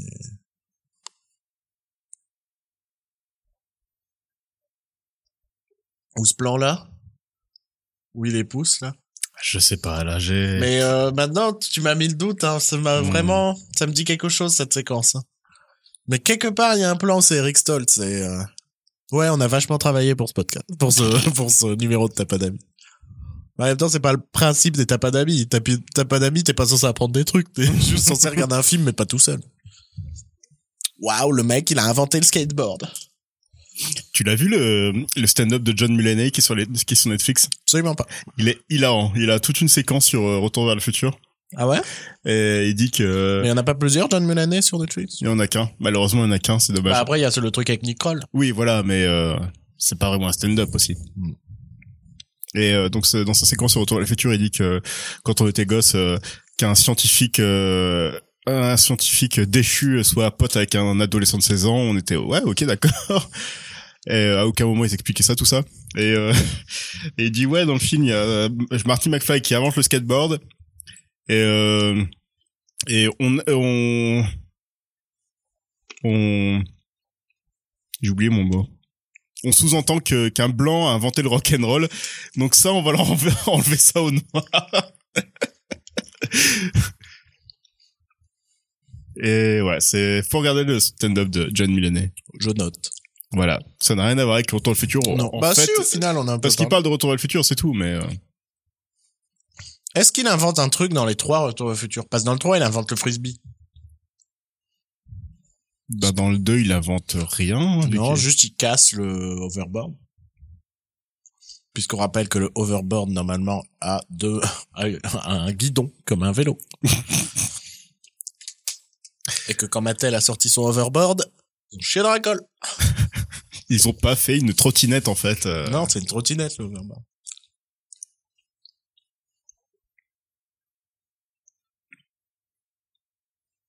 Jeu de mots qui existe en anglais ou pas De quoi Je crois que je vais le tuer, ce petit fumier, alors qu'ils sont dans du fumier. Je crois pas, non. Petit Alvin et Chipmunks à la télé.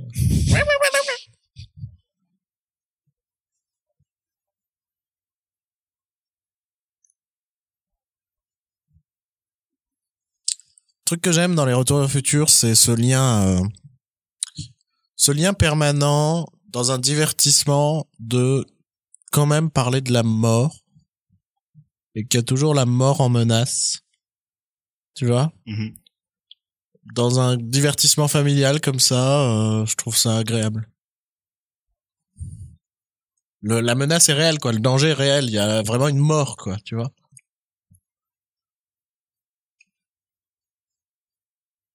Il a des cheveux de bichon, un peu. Belle chemise, hein. Belle chemise, Marty.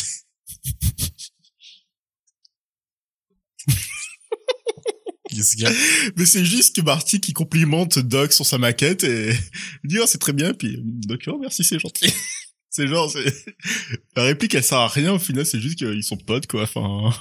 Ils sont potes alors que cette version, ils se connaissent pas encore. Mais c'est ça qui est cool, c'est il y a ce côté direct, il s'apprécie. Mais j'adore cette maquette où il a passé sa vie à faire des détails qui servent à rien. et tout. Trop bien. Une petite montre sur le. Pareil, maquette dans les trois? Parce qu'il y en a une dans le troisième? Pas dans le 2 non. En fait, le 2 est vraiment à part, quoi. Le 2, euh, Le 2 c'est l'épisode qui lit le 1 et le 3. ouais, c'est la transition. Mais quand tu le regardes, de... il y a vraiment ce truc de j'ai pas vu un film, quoi. J'ai vu un épisode de série. Et euh, il y a ce côté très frustrant de... Parce que ouais le 3 il est très linéaire en fait au final mais. 3 qui est vachement euh, sous-coté. Ouais, par rapport aux deux premiers. Il y a vraiment ce côté, non, mais le 3, c'est le moins bon et tout. Je pense que c'est parce que les gens ont peut-être plus de mal avec les westerns, de manière générale. Alors qu'il est très bon. Il est très très bon, toi. Et puis la musique quoi. Dizzy Top.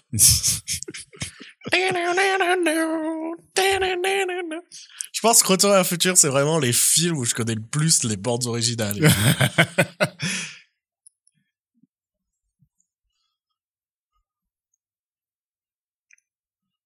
Oh, la tête, c'est là où il fait son. Oh, J'adore. Attention.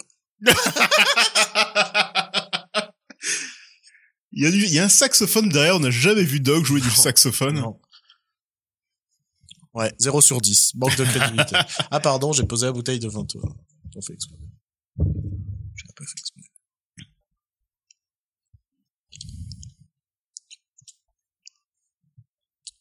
Pareil, il y a la même scène dans le 3. Mais avec Clara Clayton. Mhm. Putain, je je suis en train de me rendre compte à quel point... euh, Oui, mais sauf que les rôles sont inversés à la Mais première ouais, cette fois. ben, c'est toute l'idée du 3 en même temps.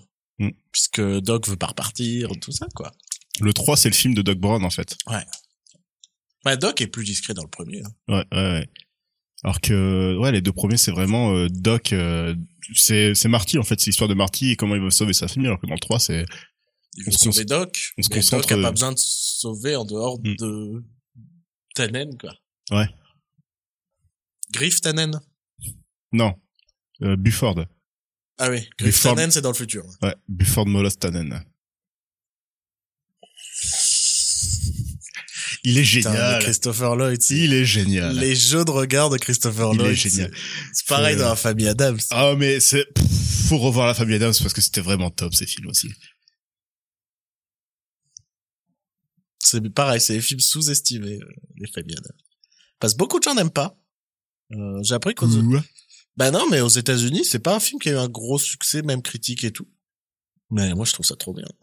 J'adore le style graphique de la famille. Adams. Mhm. Ça montre qu'il n'y a pas que Burton qui sait faire du Burton. Ben, c'est pour ça que quand Burton voulait faire son famille Adams à lui, je me suis dit, mais non, mais ça sert à rien. Il y en a déjà. un. Qu'est-ce qu'il va nous apporter de plus? Il voulait faire, il voulait faire ça en stop motion, je crois. Ouais. Hmm. Et je sais plus qui est sur ce projet maintenant parce que récemment on a appris que Oscar Isaac serait euh, Gomez Adams. Gomez Adams. Je me suis dit, ah ouais, ouais, carrément. mais c'est pas en animation malgré tout? Ah ouais, peut-être bien, ouais. Et on s'était dit, bah c'est dommage parce qu'Oscar Isaac, il fait, il ferait super bien Gomez Adams Bah oui. sans animation. Ben oui, il a, il a le charisme. Faites un film. Et je trouve ça. En fait, ce que j'aime bien dans le film La Famille Adams, c'est que c'est basé sur des, des- des- pas des comic strips, c'est juste des illustrations en, Mhm. en une image, il me semble. Euh, Et, et le fait d'en avoir fait des persos de cartoon mais joués par des comédiens, c'est tout le tout le sel du truc quoi. Euh, en faire un film d'animation, je sais pas. T'as remarqué qu'on parle pas du tout de Retour vers le futur. En même temps, c'était déjà un peu ça sur le premier. Et pour en finir sur la famille Adams, moi ce que j'adore dans la famille Adams, c'est que ça a beau être la famille la plus bizarre au monde, ils s'aiment, c'est une famille aimante et c'est une famille très fonctionnelle. Film préféré de Vin Diesel, une nouvelle fois. la famille. Ce serait trop bien que vraiment tous ses films préférés, c'est des films sur la famille. Vin Diesel qui a fait la voix du, du géant de fer. Ouais. Le géant de fer Ready qui est un des personnages dans Ready Player One. C'est bon, on est revenu Bravo!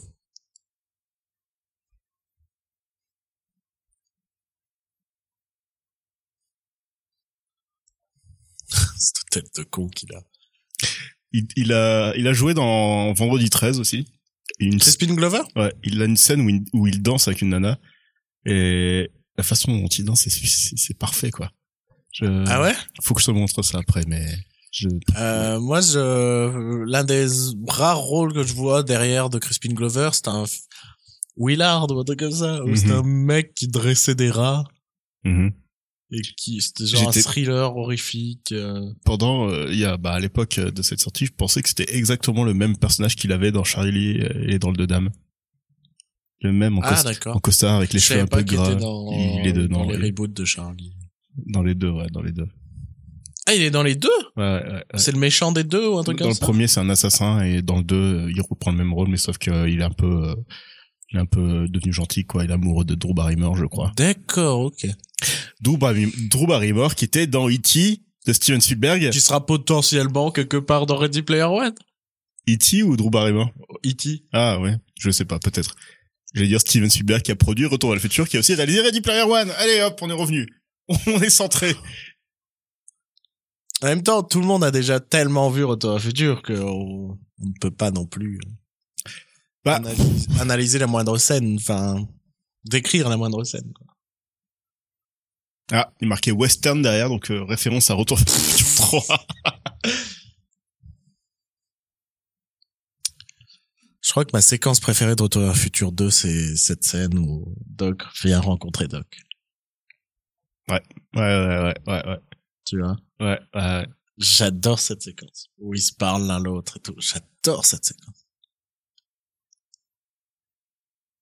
Je vais bien lire ma lettre à voix haute afin que le spectateur ne se. Parce que c'est chiant de mettre en scène une lettre. Sauf quand on est Wes Anderson. Marty. Marty. Marty.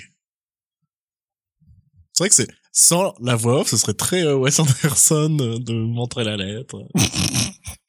Quoique non, les lettres sont lues aussi chez Wes Anderson. Avec la voix d'Alec Baldwin.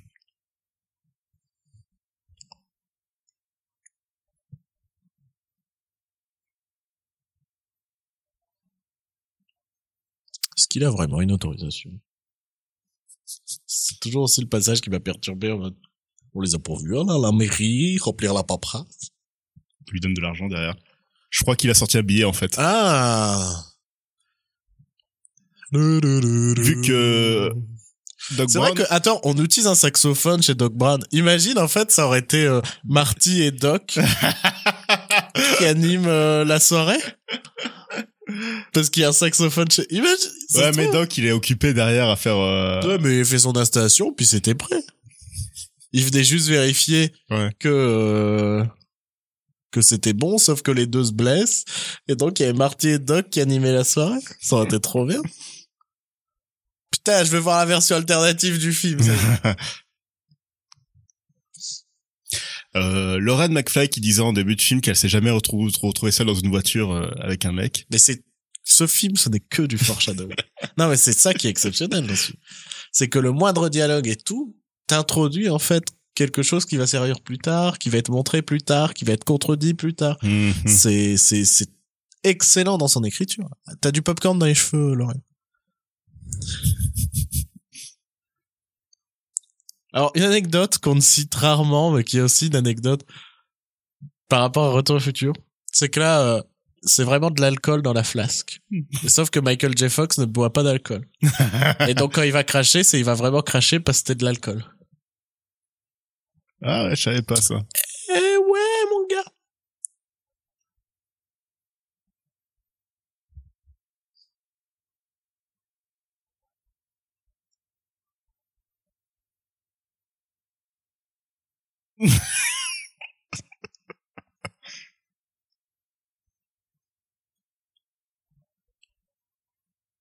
crois que c'est dans les. Moi, j'ai le DVD. J'ai pas le Blu-ray. Et c'est dans le. Il y a- un été où j'avais le DVD. J'ai regardé tous les bonus. J'ai tout regardé dessus. DBDBB. Tu vois même euh, le, le, le segment dans le bêtisier où où après toute l'équipe se barre. Le segment où il fait Vin Diesel. non? Ah, tu parles de du non parce qu'il y a Par rapport à l'alcool. ah ok parce qu'il y a une scène dans il y a une scène coupée euh, qui Où il est en Marcel Blanc. il est en Marcel Blanc puis il fait euh, il parle un peu avec un accent mexicain et puis il insulte un peu Lorraine McFly il fait ah regarde-moi cette salope là-bas Je vois tellement pas Michael J. Fox dire ça là. genre dire c'est ma pro- c'est ma prostituée fait une connerie comme ça mais puis il est en Marcel alors qu'il est tout petit tout maigre Marcel J. Fox. Marcel le frère inconnu de Michael J. Fox En effet. Du coup, Marvin Berry, là, le, le, le, le groupe qu'on voit juste avant, Marvin Berry, qui serait en fait le cousin de, Chuck Berry. de, de, Tu veux faire une blague genre Richard Berry, Marie-Lou Berry, truc comme ça? Euh, Blueberry. Louis Armstrong. J'adore comment ça, ça se résout. J'adore ce fait que elle l'embrasse, lui est traumatisé à vie, et elle, elle, et elle, elle, bah non, elle se dit, bah c'est bizarre, j'ai l'impression d'embrasser mon frère, quoi.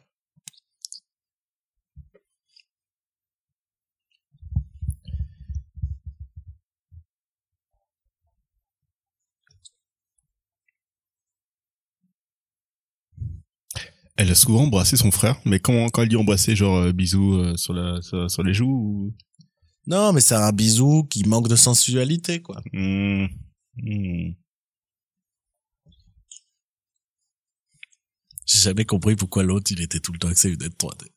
Parce que son surnom c'est 3D. Oui, mais bon. Je crois qu'un jour il a juste porté des lunettes 3D comme ça pour déconner, puis il a dit oh, on va t'appeler 3D maintenant. Oh non. Oh non. L'état, là, il va chez l'ophtalmo, l'ophtalmo, il est bug. Mais qu'est-ce que avez fait avec vos yeux? Bah, je passe. Ça fait 25 ans. J'ai des lunettes 3D. Et son, et son descendant, il a des lunettes 3D aussi. Non. Dans le futur, il a pas de lunettes 3D. Non, non, il a pas de descendant. euh.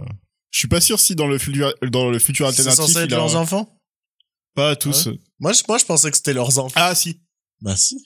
La référence, tu disais, il y avait pas de truc sur le racisme et tout ça. Si, Ah, oui, oui, en effet, il y a celle-là. En effet, autant pour moi.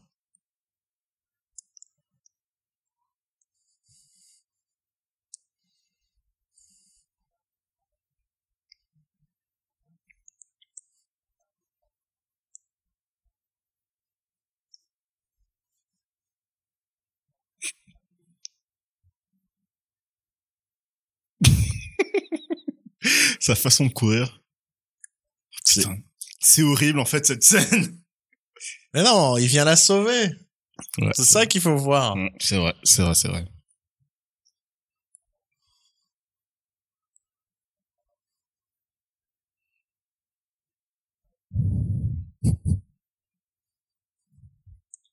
En fait, c'est un peu le sortie de Reasons Why euh, de, de l'époque. Genre les ados, les, les- les ados plus malsains. Plus... Puis sans spoiler, il y a un peu une thématique du viol aussi.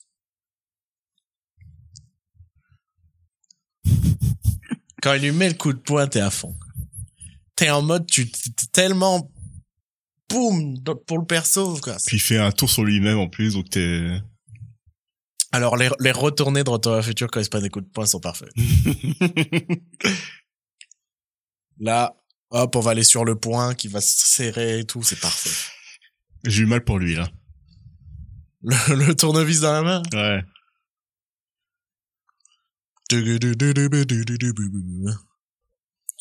Là, il y a toujours ce passage où il devient Hulk. Il y a, il y a toujours ce plan très bizarre sur le visage de Crispin Glover en mode...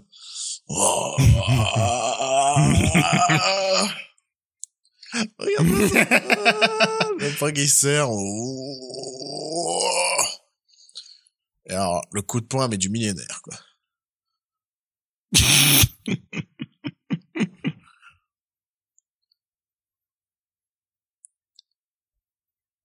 Ah non, c'est dans le 2. Je crois qu'il a pris son portefeuille. Oui, oui. euh. je, je- je suis du Samu. Vous travaillez avec Samuel? Ah, c'est vrai. Ah, c'est vrai qu'il y a ça aussi dans les traductions.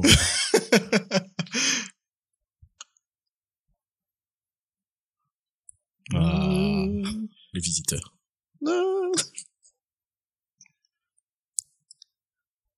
Cette musique, putain.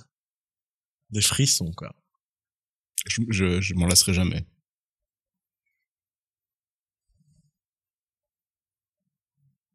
Mais qui c'est ce garçon? C'est celle que j'imite le mieux de tout le film.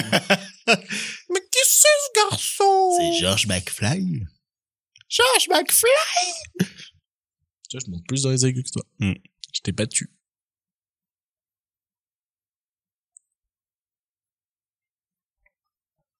J'adore cette idée que s'il n'y a pas de la musique, ils vont pas se pécho.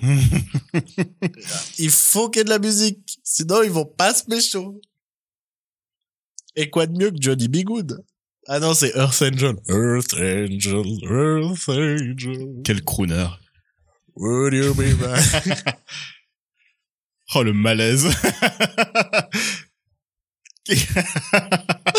C'est peut-être.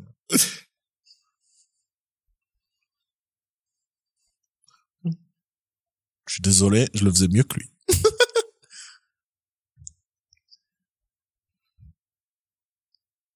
Tu disais qu'il y avait pas de noir à part, euh, à part le maire. mais j'avais oublié le, le, le pain. Il y a le groupe de musique. Oui, mais bon, c'est un peu les mecs qui viennent jouer la musique, mais quand tu regardes les élèves... euh, C'est vrai.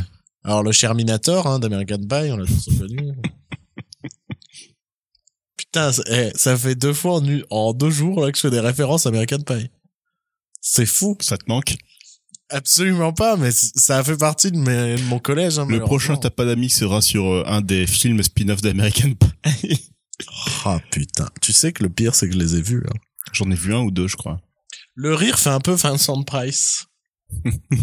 This is Thriller. Bon, là aussi, les effets. Ah non, moi ça me va parce que c'est c'est vrai que c'est c'est c'est moche, mais ça fait partie du Ah du, bah oui. du du malsain du. euh, Ah là, moi c'est le c'est le, truc- c'est le truc qui fait plaisir aussi avec la musique. Qui est bien, c'est que c'est pas une musique romantique. C'est une musique de victoire. C'est Zelda qui vient d'ouvrir le coffre, quoi.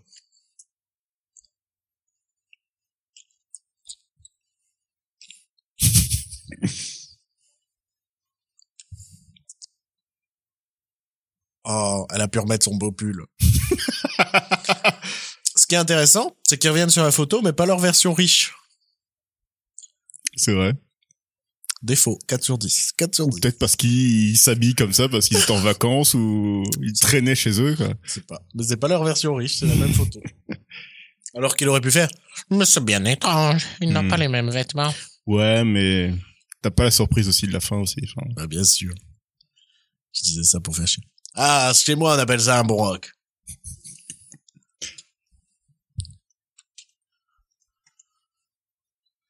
Qui balance du tonnerre, sachant qu'ils ont besoin d'un éclair sur l'horloge de l'hôtel de ville.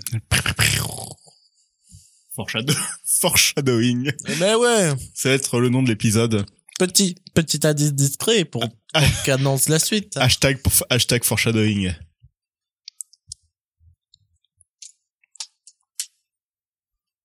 Mhm.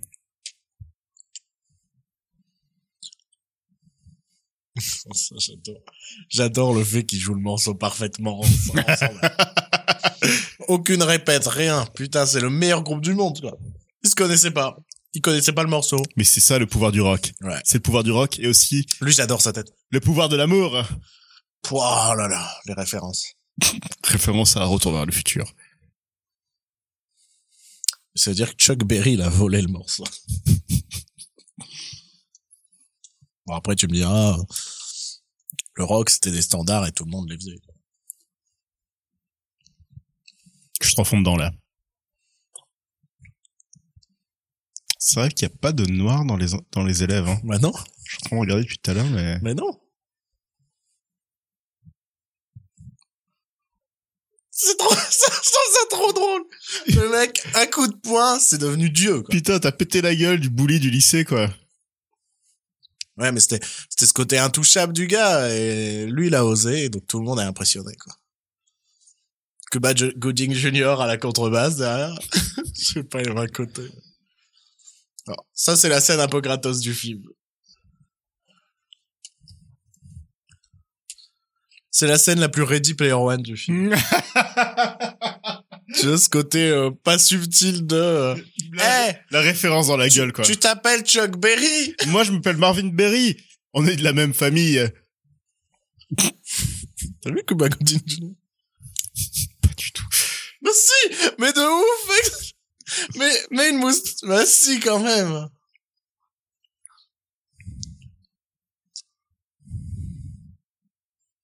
Et de ce coup, le son, ça devient une sonorité à la Guy- Van Halen, tu vois C'est pas la même guitare, normalement, Guy Fresson.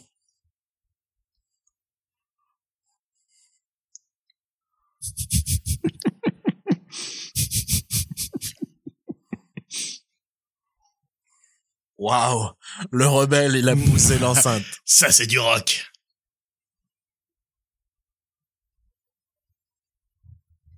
Le malaise.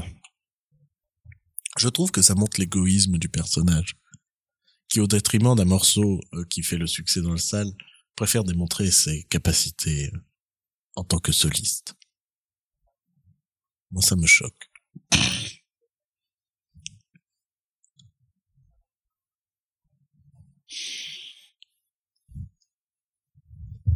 Oh, Marty, on voulait te remercier.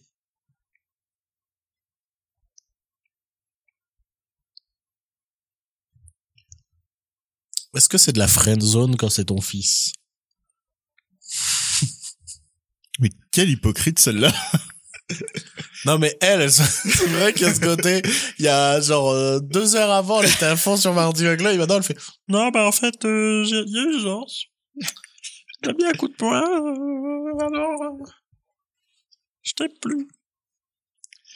Alors, je rappelle que euh, Léa Thompson, donc qui joue Lauren McFly, s'est tapé Howard le canard dans le film Howard le canard. J'avais oublié que c'était elle dans le film.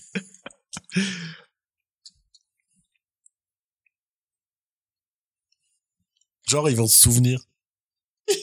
ils notent dans un calepin. Alors à 8 ans.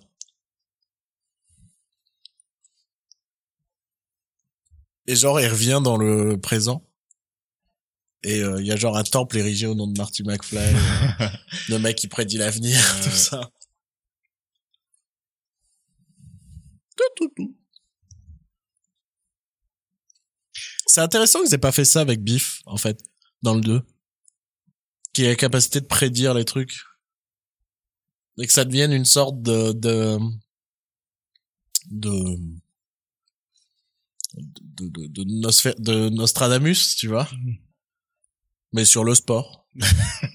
Parce que dans le 2, il joue l'idée, euh, ah, coup de chance, le mec, euh, à chaque Ouais, fois il le plus chanceux d'Amérique. Voilà.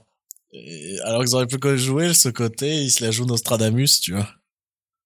Et qu'ils deviennent vedettes, qui est invité sur les plateaux télé en mode... Oui, trop débile pour ça. hein. Oui, bien sûr. Je sais plus si c'est dans la novélisation ou il y a cette idée que George McFly sait que Marty euh, c'est euh, Pierre Cardin. Que dans le présent, George Bah, McFly en fait- euh, se rend compte que Il y a ce regard que fait George McFly à la fin du film, Hmm. qui m'a toujours perturbé parce que t'as presque l'impression qu'il sait qu'il revient de son voyage. À chaque fois que je vois son regard à la fin, je me fais vraiment, on dirait qu'il fait, ah, il est enfin rentré à la maison et c'est grâce à lui qu'on est là, tu vois. Mhm. Il y a vraiment ça dans le regard à la fin et ça m'a toujours perturbé. À la fin du celui-là Ouais, aussi, c'est à la fin du celui Tu mets les gaz.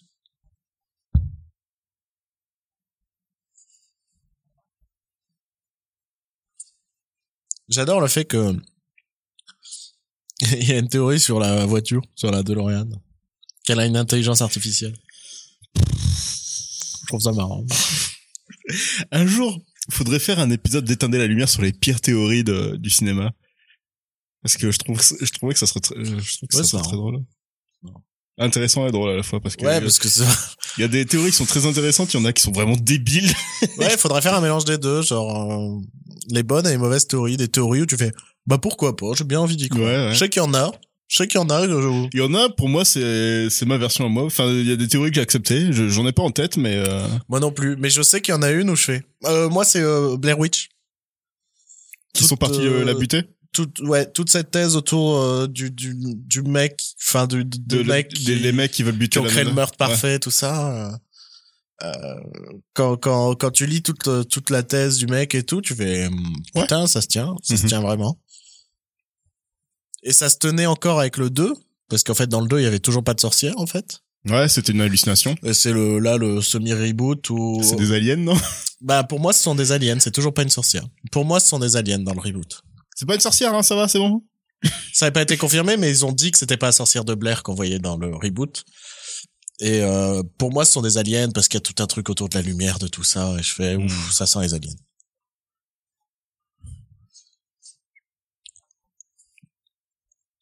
Ou alors, du coup, c'est peut-être une théorie euh, comme quoi euh, George McFly, c'est que Marty... euh, Ouais, mais je, je la comprends parce que George Bon. McFly est déjà très... il y a Perché. déjà beaucoup de connaissances sur les- la science-fiction. Il est très perché, oui. Et euh, il est quand même euh, très pointu sur la science-fiction, tout Ouais. ça. Donc, euh, il comprend les les les, la- les répercussions, les... euh, les... ça aurait même pu être intéressant de l'appuyer, de faire que t'as George McFly qui arrive, qui voit la DeLorean partir. Juste un, un, un, un shot, tu vois, genre vraiment un plan où t'as George McFly qui voit la DeLorean partir. Hmm. Et quand tu vois le regard à la fin de George McFly, tu sais qui c'est, tu vois. Parce que là, on va le voir, on va le voir, mais le regard me perturbe. Le regard Ouais, semble dire ouais. des choses. Bon, quand t'as vu le film mille fois, il y a plus aucun suspense hein, dans cette séquence.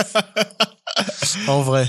Non, mais j'ai quand même le- les gros frissons quand... Quand, quand il glisse et tout, tu fais, oh putain, oh putain. Oui, dans toute la scène où Marty démarre et t'as Doc qui va euh, glisser du truc pour aller brancher la prise. Et, Ah, là, le rythme et l'attention, elle est bien menée. hein. et à chaque fois, je fais, wow, oui, oui! Aujourd'hui, je trouve que ça existe quasi plus, ce genre de... Bah, c'est pas une comédie d'action, c'est pas une comédie d'aventure, c'est vraiment une comédie avec des touches de science-fiction. Et pourtant, c'est un film qui a coûté cher et tout, tu vois. Mais c'était juste une comédie. Enfin, on pourrait dire c'est juste une comédie. Ouais, mais, ouais. Mais, mais c'est fait avec un tel sérieux et tout, c'est incroyable. De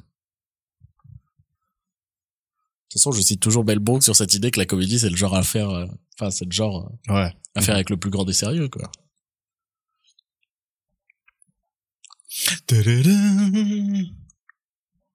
Oh, c'est mignon, il lui a fait un petit bisou. Oh. Cœur avec les doigts.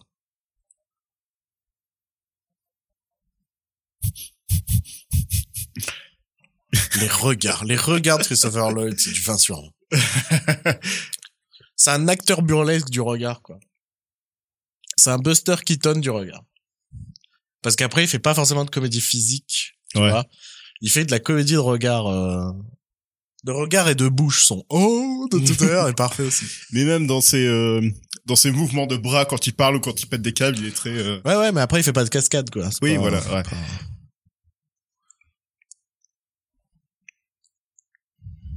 Bon, pareil, hein, technologie, euh, bon, ça, ça passe dans le, technologie américaine, hein. dans, dans la crédibilité du film, ça passe, mais c'est pas, c'est pas réaliste, quoi.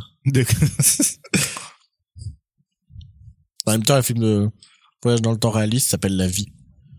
Puisque chaque seconde qui passe, c'est un voyage dans le futur. C'était dans quoi? C'était une BD, ça. Où le mec, il fabriquait une machine à voyager dans le temps, c'était juste un carton que tu rentrais dedans, et puis il faisait par carte un voyage dans le temps. C'est fou, c'était- Je sais pas, Calvin et Hobbes. Je sais pas. Je sais plus du tout.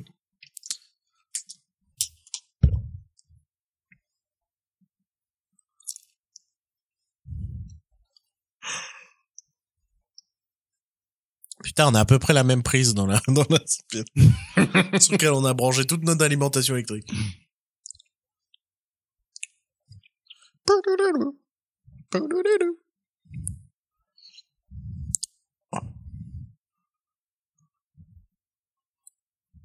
Je suis à fond dedans, là, ça y est. Moi, j'aime le fait que le poids, le poids de Christopher Lloyd ne fait pas bouger l'aiguille. Ses plans, tu vois, ses plans sans, sans fond vert et tout, tu vois. J'adore. ça te rend crédible la chute. Ça te rend crédible la menace de la chute. Mhm.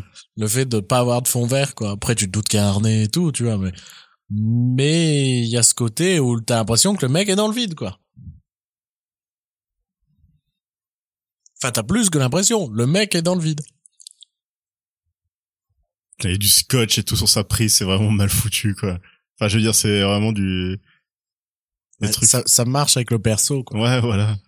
L'horloge fait encore un peu western, hein. Non, mais sans déconner, elle fait pas, elle fait pas 1955, tu vois.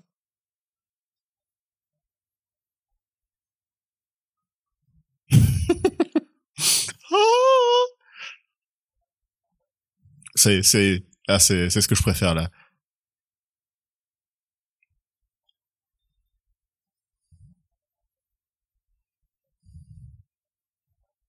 Regarde ce regard.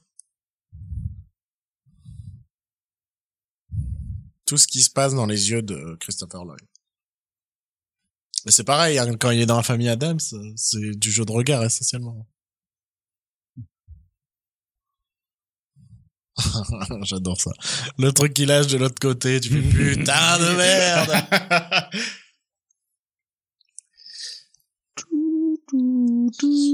J'adore comment on ne fait plus que réagir. euh, on fait des vidéos réactions de YouTube. Tu vois, Non, en mode, oh putain, React tout.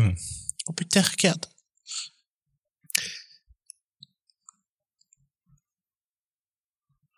Bah vas-y, attends encore plus longtemps. J'avais pas remarqué qu'il y avait aussi euh, les la version euh, en kilomètres en kilomètres par heure sur le le cadran. ouais, j'ai jamais fait gaffe. Du coup, euh, maintenant, je sais que 80 miles à l'heure, ça fait à peu près 100 140 km Ah ça, je non, je savais. Pour le coup. Te pends pas, Doc, il va y arriver. Regarde, regarde. Je sais pas si on va le voir là. Ah, j'adore ça. J'adore. J'adore. Je, je fais que, ré- oui, c'est vrai que je fais que réagir, mais Ouais. Tougoudou.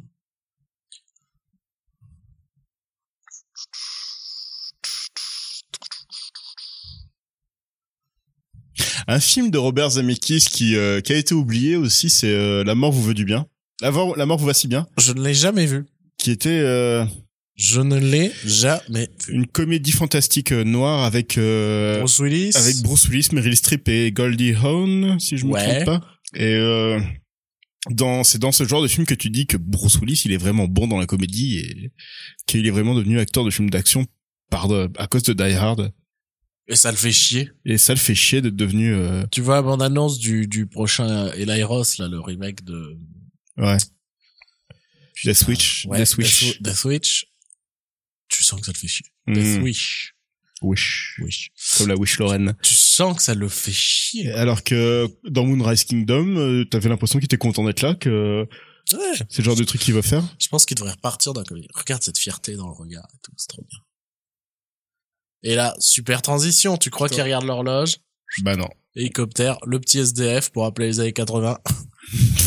non mais, non mais en vrai, mais pour Ouais. de vrai. Ouais. Il y a eu aussi cette confusion comme quoi, euh, quand Marty regarde le, le, le clodo, il appelle Red. Et Red, c'est aussi le nom du, du maire de, de Hill Bah, il lui ressemble quand même parce que Ouais. on dirait à nouveau Brendan Gleeson. Mais apparemment, c'est pas le même acteur. Donc, euh, je sais pas si c'est vraiment confirmé comme étant le même personnage ou... non, parce qu'il serait beaucoup plus vieux. Il c'est déjà vieux sur les C'est vrai, c'est vrai. Et je trouve ça quand même drôle, cette idée que l'ancien maire de Hill Valley est devenu Clodo 30 ans plus tard. J'avoue. ouais. Même si, ouais, ça correspond pas du tout au niveau des dates. Enfin, au, des- au niveau de l'âge. Un truc qui a toujours été dommage dans Retour vers le futur, c'est que la ville est un personnage à part entière. Et, et, il voit le cinéma porno, il fait génial! et que justement, il y a aucune euh, idée qui l'aide aussi la ville, en fait. Tu vois ce que je veux dire? Mhm. La ville reste un taudis de merde.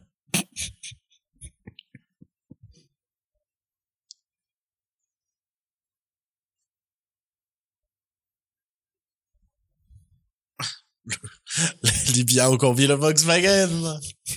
Le retour, putain.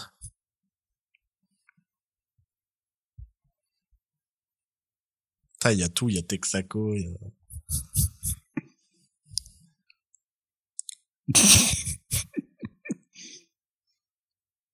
Allez, Joël, tu vas pouvoir le dire. Tu vas pouvoir le dire. Alors, Joël. quand Marty McFly a écrasé le pain, le centre commercial est devenu le pain solitaire, le centre commercial du pain solitaire. Tu comprends, Bruno? C'est la meilleure anecdote de tous les temps. Je connaissais pas cette anecdote. C'est vrai que j'allais, j'allais l'oublier, putain. Donc, le Marty McFly qu'on voit là, euh, c'est un petit con euh, riche aussi. ah oui, bah c'est un petit con d'enfant de riche. c'est vrai. C'est vrai que dans le comics, il y a cette idée-là aussi. que ce Marty McFly là, c'est, il est moins sympathique que le Marty qu'on connaît. Et du coup, le Marty McFly qu'on connaît commence à avoir des, les souvenirs du Marty McFly euh, d'origine et le Marty McFly de la nouvelle timeline. Ouais. Et il a un petit peu, il sait plus qui il est. Et il a tout, il y a toute une, tout un arc là-dessus sur, mais qui est Marty McFly? Ouais. Parce qu'il est dans un univers où ses parents sont riches, sauf que Ouais. lui, il a jamais connu ça et il comprend pas le monde dans lequel il vit. Et c'est super intéressant. J'adore, voilà, les Libyens sont morts. ils sont pris un pauvre kiosque, ils sont morts. Les kiosques est le pire ennemi des lesbiens.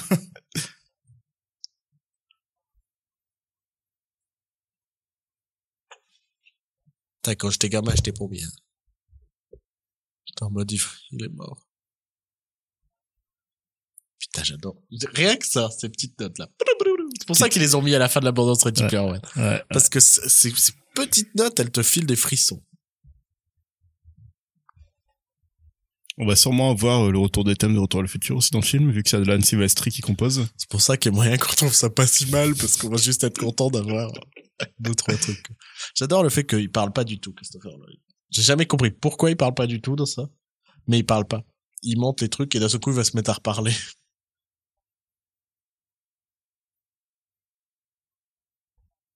Il vient, il vient de se faire tirer dessus, il a peut-être, il est peut-être sous le choc, là. Peut-être. Heureusement qu'ils ont pas tiré à la tête.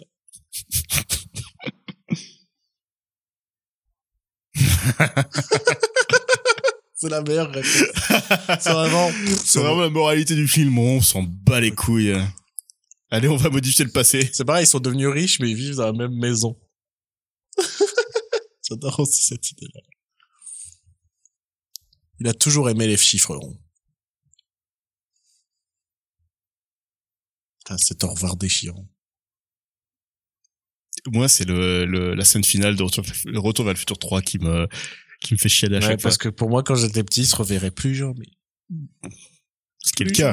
Ouais. Mais, euh, si tu lis pas les comics, c'est le cas, oui. Voilà. Mais, euh, mais pendant très longtemps, tu dis, c'est la fin, quoi. C'est, c'est tout, c'est fini, Retour vers le C'est la futur. fin de leur relation. C'est Ouais. la fin d'une belle amitié. Entre un savant fou chelou et un ado rebelle.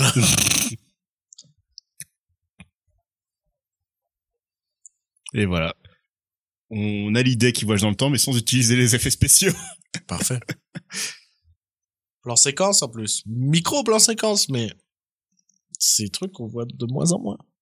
C'est moins, ouais, le- les, mon- les montages sont moins cutés qu'avant, quoi. Enfin, sont moins cutés que maintenant, Regarde, plutôt. on t'a montré l'heure, on recule maintenant. Back in Time Ouais. de Hugh Lewis and the News, du coup. Référence au fait qu'il revient dans le présent, parce que c'est un film sur le voyage dans le temps, et qui était dans le passé, et que le, le centre commercial du La photo, la photo était sur le mur de son frère, de son frère et de sa sœur. la photo, euh, Ouais, qu'il a dans la main. Sauf Hmm. que c'est une version grande, mais c'est pas grave. ok. Mais ça rappelle que, euh, Il, voilà. a tout- il a fait tout ça pour ça, tout ça pour eux. Non, mais c'est super subtil. Ce qui est super, c'est qu'aujourd'hui, c'est moche. tu regardes ça, tu fais, Mhm, magnifique. Genre, on est super riche, mais on vit encore chez papa et maman. C'est vrai. En fait, il y a plein de trucs qui marchent pour le film, mais dans la vraie vie, c'est tout, tout, rien ne marcherait, quoi.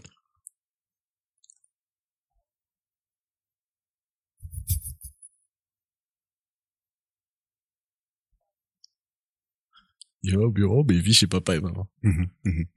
Il a joué euh, dans les Superman aussi. hein. Il faisait euh, Crispin Glover. Jimmy Olsen. non mais ils ont 20 ans en plus là. C'est ça qui est drôle, c'est que Ouais, ouais, ouais. c'est juste deux gosses de 20 ans qui font les papas et mamans de, de 50 balais quoi. Georges.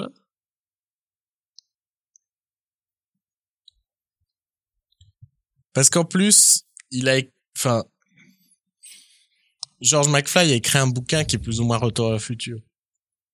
Mhm. Alors qu'il, normalement, il est pas censé être au courant de la DeLorean de tout, tu vois. Non, il sait qu'un mec du un mec de l'espace est venu le. Oui, bien sûr, mais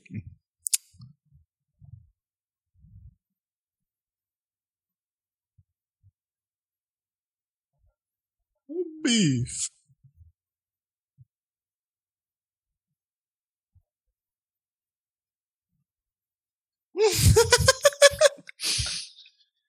C'est devenu un bully.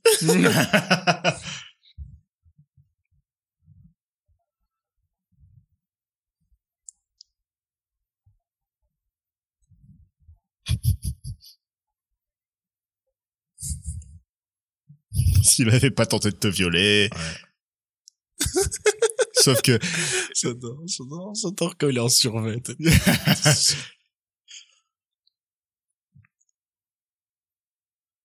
Coup de foudre dans l'espace. photo.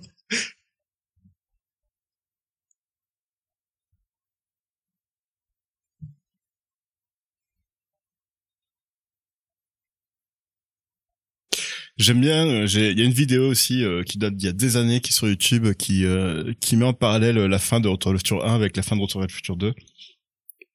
Euh, et tu te dis à quel point c'est parfait au niveau du montage que euh, par moment à quelques plans près, à quelques secondes près, c'est Tu veux vrai- dire avec le début de Retour vers le futur 2 non, avec la fin aussi. Euh, le, euh, la fin, la scène de Marty McFly euh, du 2 qui essaie de récupérer, euh, qui est aussi dans le concert et D'accord, ok, oui. enfin, il- tout, tout ça quoi. Et Oui, j'ai déjà vu cette vidéo. C'était ça le regard du coup. euh Ouais.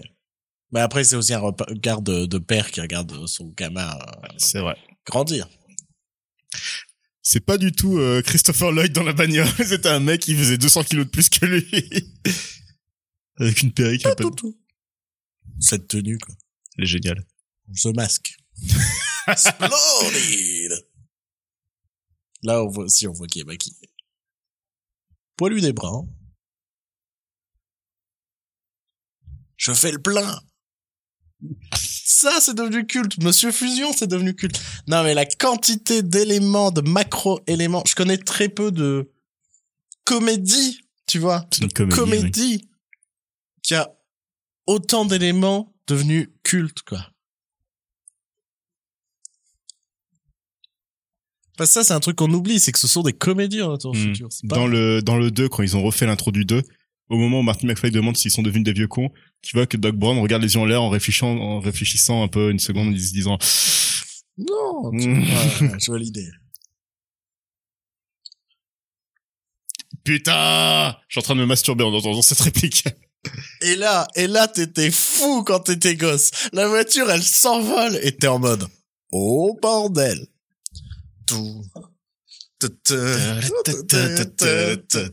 Deux cons qui sont en train de danser dans, dans, dans un garage.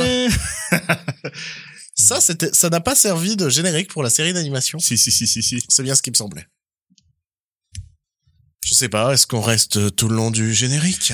Euh, oui, bon alors euh, au niveau des anecdotes euh, dans ce numéro de de T'as pas d'amis, on a peut-être pas allé jusqu'au bout de notre truc. Il y en a pas mal, hein On a parlé de plein de choses, c'est juste que...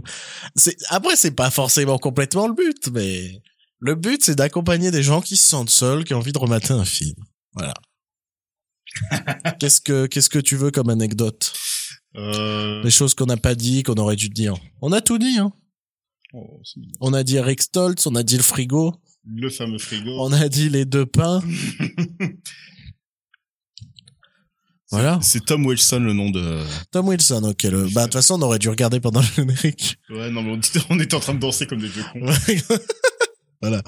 Donc, euh, bah, super film, quoi. Un film, euh, film. euh. Film parfait. Film euh, qui vieillira jamais pour moi. Bah, il vieillit pas parce qu'il se passe pas complètement dans les années 80. Le deuxième vieillit un peu plus. Bah du coup, vu que ça se passe en partie en 2015, euh, Voilà. Le deuxième vieillit un peu plus. Euh, tous ces trucs de futur, de tout ça, c'est c'est toujours ce qui prend le plus cher. Ouais. Après, il y a des films pour moi qui ne vieillissent pas, du genre Alien, dans le sens où j'ai toujours ce côté euh, futur du passé dans Alien. Mais c'est le futur usé, le futur que Ouais. George Lucas. On en a parlé dans le premier, dans quand on a regardé euh, La Menace Fantôme, que George Lucas avait cette euh, cette idée de, de futur où tu sens que ça a été vécu. Ouais, ouais, ouais. Et C'est le presque une version post-apocalyptique du futur, quoi. Ouais, ouais. Bon, je pense qu'on peut commencer à dire au revoir aux gens. Ouais, on va rester jusqu'au bout du générique. hein. On écoute le fil, la musique jusqu'au bout. hein. Oui, mais on dit plus grand chose. C'est Frank Marshall, le réalisateur de la deuxième équipe. Ah ouais. Donc producteur euh, culte avec sa femme euh, Kathleen Kennedy, qui maintenant euh, dirige euh, bah, Lucasfilm. Lucasfilm. Ouais. Euh, Frank Marshall qui est un peu plus discret. Oui, Frank Marshall, qui est un très bon producteur, mais un très mauvais réalisateur aussi. Il a réalisé Arachnaphobie, je crois. Ouais, et Congo. J'ai jamais vu Arachnaphobie, J'ai- jamais vu Congo non J'ai vu Congo. Dans Congo, il y a des gorilles blancs qui tirent euh, des lasers avec des diamants. Et pour toi, ça a l'air nul. Il y a, il y a- non, il y a un truc de bien dans le film, c'est qu'il y a, il y a Tim Curry qui joue un, un explorateur allemand. Oui, et Tim Curry, quel que soit le film, il est bon. Et dans l'intro du film, il y a Bruce Campbell. Ok. Voilà, c'est euh, c'est ce que je préfère dans ce film. Ah, c'est... Voilà. Non, mais je... Je commence des demi-phrases depuis tout à l'heure. Il y a la balade de Davy Crockett, je l'ai pas entendu. Si, on l'entend dans dans le, le café de de Lou. Ah, peut-être, je fais pas gaffe. Davy, Davy Crockett. Earth Angel de... Ah non, normalement, c'est Bruno d'Éteindre la lumière. bon, c'est pas grave. Johnny B. Good, performed by Marty McFly. With the Starlighters. Alors, les remerciements. Mark Ron Campbell. Hitchcock, j'adore. J'adore son, j'adore ses films. les Mooners, pour avoir battu autant de femmes sur Terre. On remercie la couleur. Alors, je crois que-. Je crois que ce qui là j'ai le, le livre de l'art de la trilogie Retour vers le futur dans la main. Ouais. Euh, je crois que le plan qui restait dans le film c'est euh, celui où euh, Eric Stoltz euh, frappe Biff Tannen. D'accord. Je pense que c'est celui-là où Dans, dans, dans le diner, enfin, dans le, dans, le le, diner, café, ouais. quoi. Très bien. Ben, je crois que c'est fini. C'est fini je pour nous. crois que on peut vous dire Adieu. à bientôt. Oh putain, en plein. Ah Alors Voilà. apparemment ça a pété un gros câble au S6 euh, SWSX quand le logo en blanc est apparu au début de Ready Player One, tout le public a pété un gros câble, a applaudi comme des fous. Sachant qu'il était déjà revenu pour Super 8. pour Super 8, pour le bon gros géant. Ouais. Voilà, donc euh, là on est dans le générique de fin des, des- du doublage français, donc euh, je pense qu'on peut vraiment arrêter tout ça. Ouais. Donc euh, merci d'avoir écouté euh, ce, ce, ce nouveau Tapas d'amis. On se retrouvera une prochaine fois pour je ne sais quoi. Je ne... Pour potentiel, un potentiel prochain épisode de, de Pata, Tapadami. C'est Oui. dur à dire. Et, euh, et sinon, bah, vous nous retrouvez dans Éteindre la lumière, quoi, oui, tout oui, simplement. oui, oui, oui, oui. Euh, peut-être, euh, je sais pas, qu'est-ce qu'on pourrait faire la prochaine fois? Est-ce qu'on, qu'on alterne mo- mauvais film, entre guillemets, bon film? Ou est-ce que, Ou est-ce qu'on se fait plaisir? Parce que moi, un petit Jurassic Park, Je pense que Jurassic Park, on peut se le garder sous le coude pour Jurassic, pour Jurassic World. World. Ouais, mais sachant qu'il s'est passé peut-être six mois depuis le premier Tapadami. C'est vrai, c'est vrai. Euh, Non, pas tant que ça, trois mois, vu qu'on l'a sorti en décembre. Ok, bon, bah, trois mois, donc, euh, dans trois mois, il y aura peut-être Jurassic World, hein. Ouais, ouais, ouais, ouais, ouais, ouais, c'est possible. Donc on verra. euh, Ouais, ouais, De toute façon, on vous tiendra au courant. Ouais, Euh, c'est vrai. allez. Sinon, pour la sortie de Tomb Raider, on aurait pu regarder le premier film adapté d'une Ouais, allez. vidéo. Ah, non, non, Super non, Mario Bros. Allez. Allez, oh, à bientôt. Euh, sinon, vous pouvez nous suivre sur Twitter, Facebook, tout ça, et on est là euh, tous les mercredis. Allez, au revoir. Allez, salut. Bonne soirée. Bonne journée. Referme ta gueule.